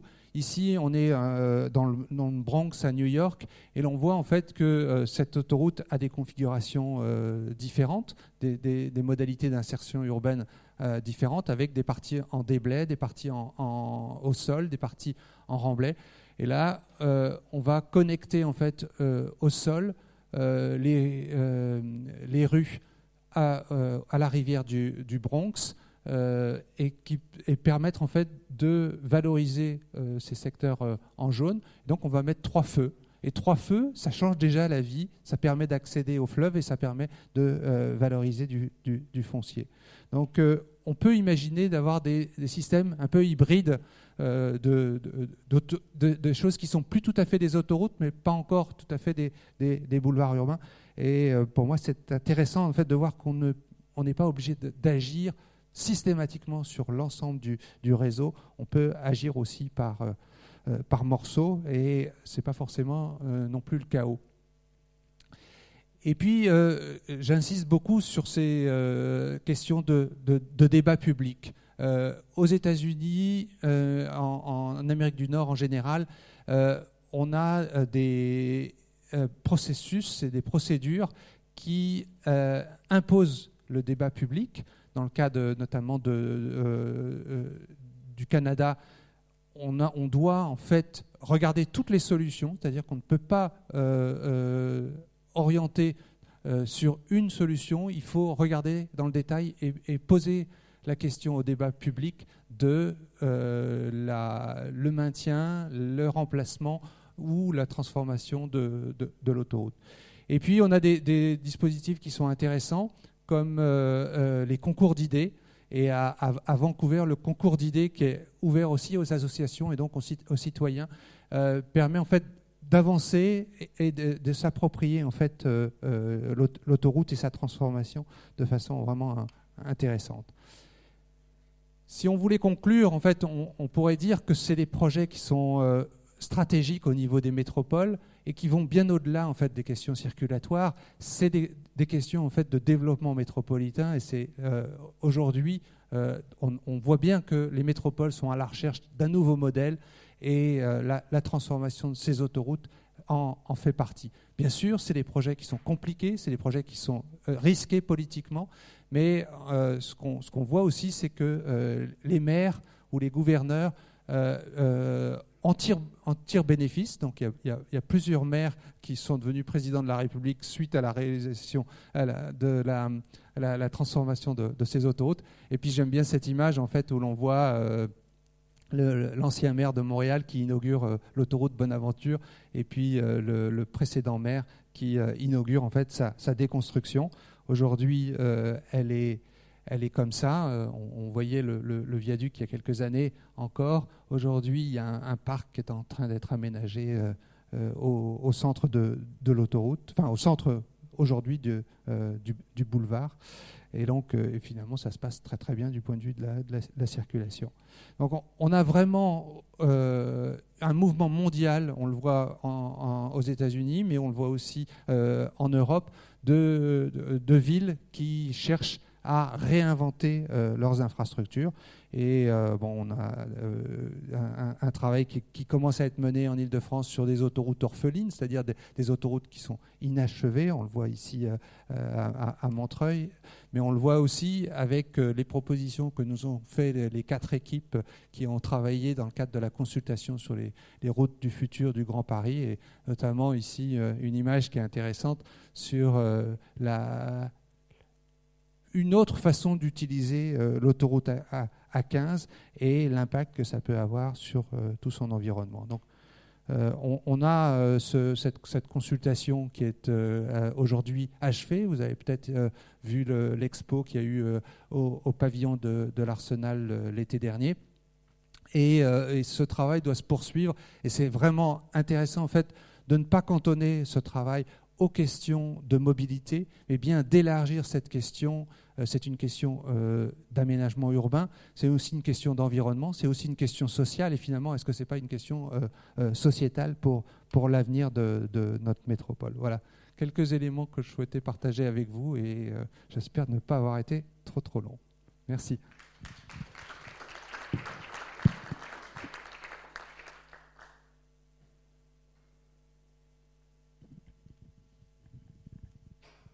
Alors, comme euh, nous l'avions fait après l'exposé de Solène, est-ce que vous souhaitez poser des questions D'abord à Paul Lecroix? Oui, je vois une question.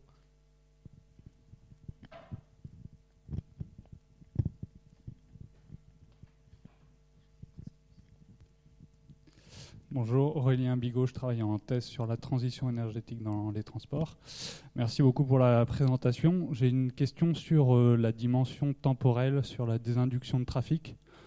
À quel point c'est un phénomène qui peut être en partie immédiat ou qui arrive au bout de, plusieurs années, notamment euh, je pense qu'une bonne partie du débat sur la fermeture des voies sur berge à Paris euh, venait aussi du fait que selon moi il y a un peu un biais sur le fait de, faire l'évaluation de la congestion, de la pollution euh, dès le lendemain ou dès les mois suivants ou, même dans l'année qui vient. Est-ce que les effets finalement ne doivent pas être jugés un minimum avec un peu plus de, de, délai?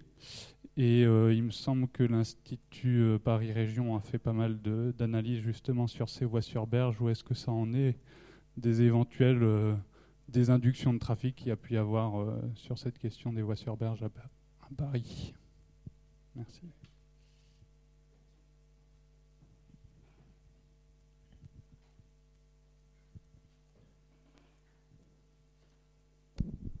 Là, vous m'entendez?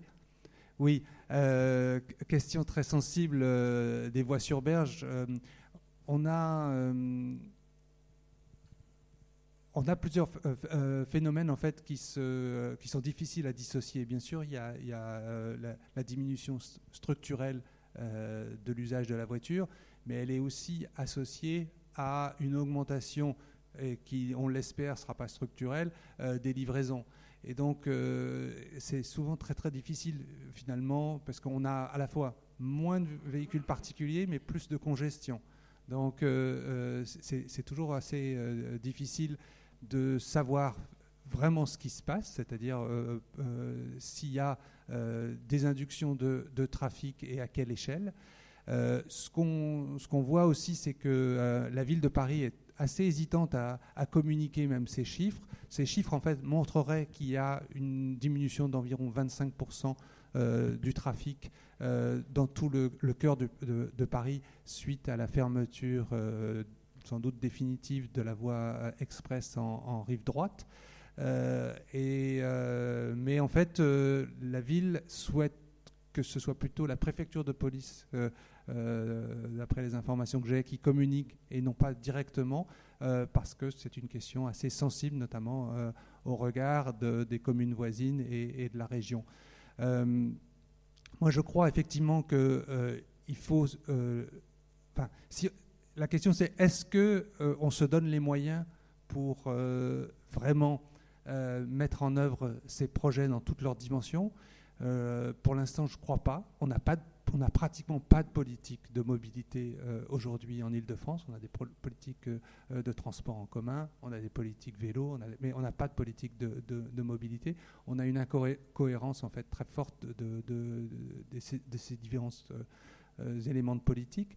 Et, euh, euh, si on veut effectivement euh, avoir des projets ambitieux, il faut s'en donner les moyens, il faut mieux connaître la demande, pourquoi les gens prennent leur voiture, à quelle heure de la journée, pour y faire quoi, pour aller d'où à où, ils sont combien dans leur voiture? Tous ces éléments-là, en fait, on ne les a pas. Les enquêtes de transport, en fait, sont très frustres par, rapport à, par rapport à ça. Elles sont anciennes et en plus, pour ce qui est des nouvelles, euh, elles sont euh, euh, gérées par Île-de-France Mobilité, en fait, et on n'a pas le détail.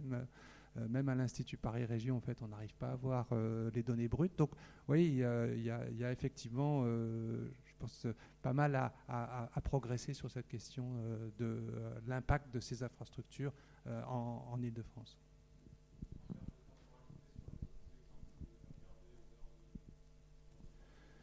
On a, un effet immédiat, ça, c'est très clair, mais euh, dans les cas que j'ai étudiés, ça a été préparé. C'est-à-dire qu'on euh, a annoncé qu'on allait euh, fermer très longtemps en avance.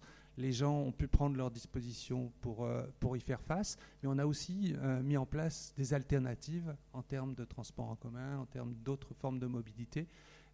et, de désindexation, enfin désencouragement à l'usage de la voiture, ce qu'on n'a pas fait ici en Ile-de-France. Merci. Monsieur, vous avez le micro. Euh, bonjour, Tristan Majou, je commence une thèse euh, sur euh, l'impact socio-économique justement de ce type de transformation urbaine. Et vous avez parlé un peu de la reconnexion des, des quartiers, par exemple, après l'effet de coupure. Est-ce que vous pourriez donner quelques informations par rapport à l'impact justement de, cette, de ces types de reconnexion ou de certaines valorisations d'axes et notamment si on peut constater plutôt en Europe des effets de, gentrification et de justement de déplacement de population qui étaient là avant par la, par la valorisation en fait de la valeur euh, immobilière.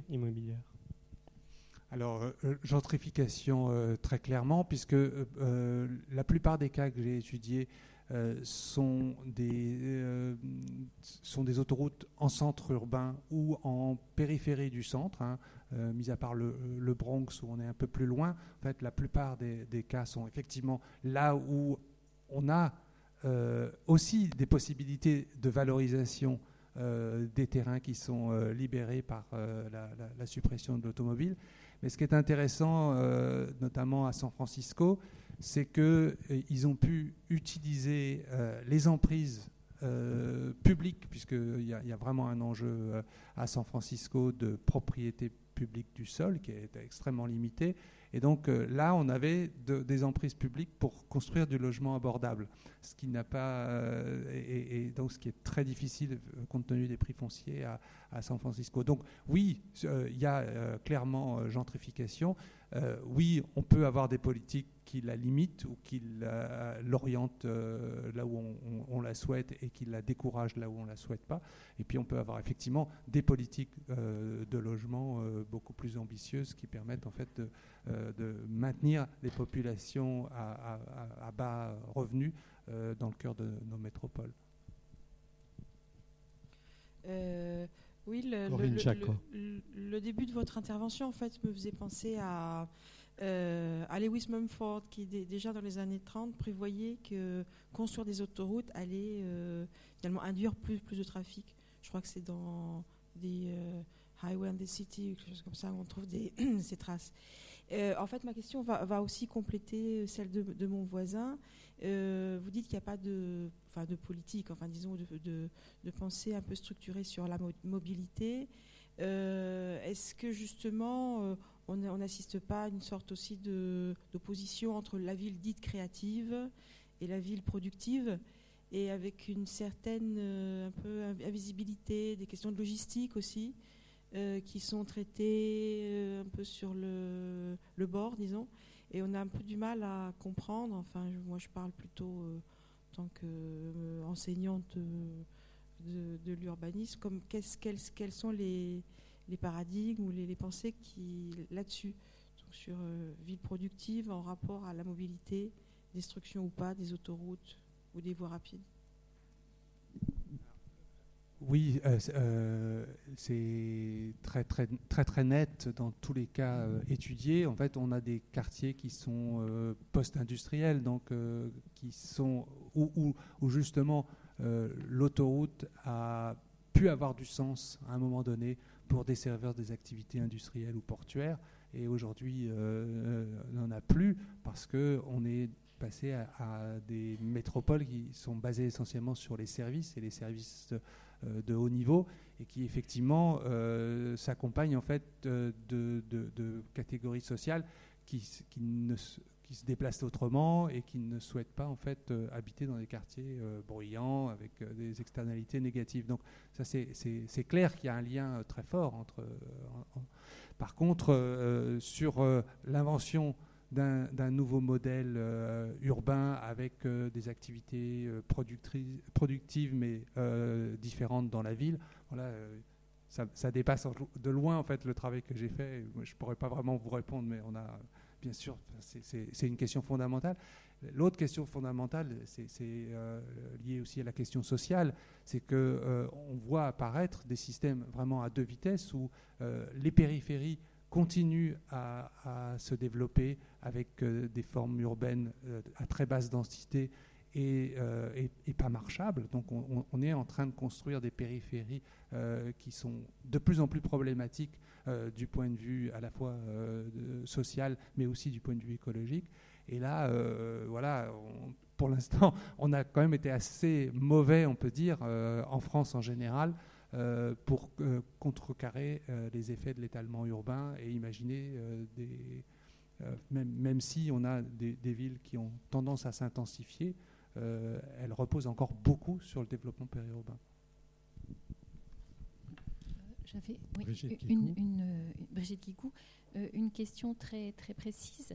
Est-ce qu'on a euh, des bilans de la transformation de voies euh, aériennes d'autoroutes en voies piétonnes et des bilans en termes de nombre d'usagers, de perception que les usagers ont, et ce qu'ils apprécient, mais aussi en termes d'ambiance, de, de qualité urbaine finalement?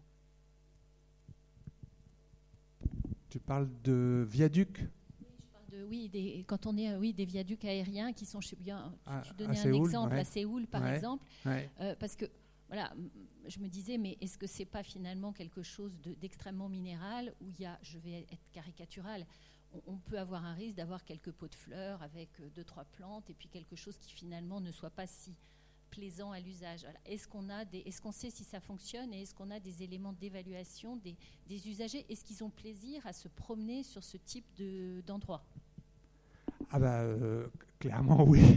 oui, non, parce qu'il euh, il y, a des besoins. Y a, euh, nos, nos, villes ont été tellement malmenées, on va dire, par l'arrivée de la voiture, finalement, avec un espace public qui n'était pas apte à les, à les accueillir et qu'il euh, y a des besoins. Enfin, la marche à pied, et on le voit en ce moment, mais euh, c'est aujourd'hui en train de devenir le premier mode de déplacement dans toutes les métropoles.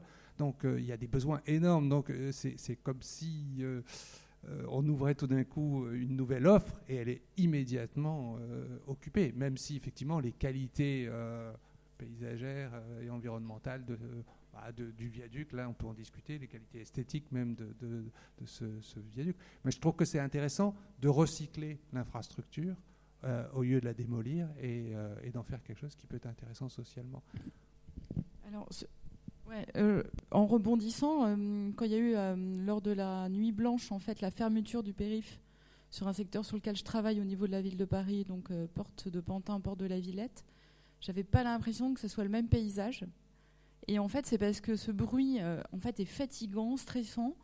Et en fait, je pense que déjà sur le fait qu'il n'y ait plus la nuisance, euh, qualité de l'air potentiel, mais surtout euh, du bruit qui est la première nuisance dont se plaignent les habitants, je pense que déjà, même si on en fait une autoroute à vélo ou même si on la stérilise, en fait, déjà, le fait qu'il n'y ait plus cette nuisance permettra de rendre vivables les, les quartiers autour.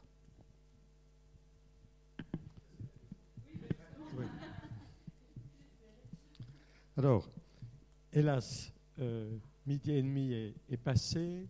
Euh, j'aurais moi-même euh, exprimé le vœu d'une discussion des trois orateurs ce matin autour des grandes logiques qui sont à l'œuvre dans ces aménagements de très grande échelle, hein, échelle nationale, échelle métropolitaine, euh, il me semble qu'il euh, faudrait que nous prévoyions un moment dans lequel nous pourrions réfléchir ensemble à la fois au, mode d'anticipation que supposent ces grands projets, aux modalités de l'étude, qui, étudie, avec quels instruments, et aux modalités de la décision elle-même. Vous faisiez allusion, Paul, à l'instant euh, aux données numériques. Euh, à ces grands corpus de données qui sont jalousement euh, conservés par ceux qui les recueillent.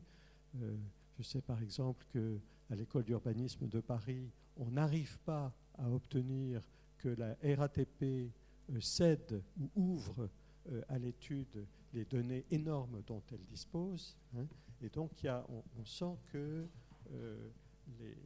nous sommes aujourd'hui dans, des logiques qui supposent l'accès à ces ressources d'information et qui suppose leur exploitation, mais c'est loin d'être acquis et généralisé. Donc euh, peut-être dans la suite de notre programmation, faudra-t-il euh, regarder un petit peu euh, l'évolution hein, de ces instruments d'anticipation en matière d'aménagement à grande échelle. Avant de clore cette séance, est-ce que Quelqu'un voudrait s'exprimer proposer un, commentaire, y compris sur le, le, déroulement de cette deuxième séance de notre séminaire. Encore une fois, l'enjeu pour nous est de réussir ce croisement euh, des perspectives qui sont à la fois des perspectives euh, euh, académiques, des perspectives institutionnelles, des perspectives qui correspondent aux, missions hein, que, qu'assument les différents lieux depuis lesquels nous parlons.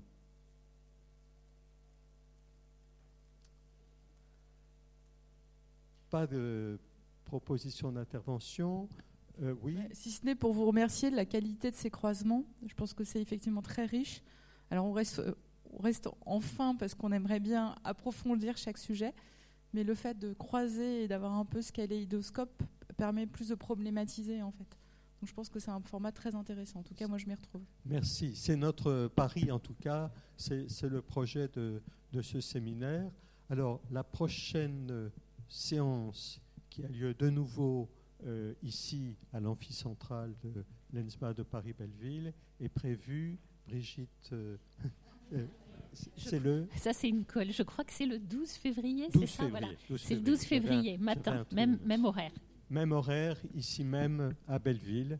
Donc, bonne fin d'année pour tout le monde et nous nous retrouvons au mois de février.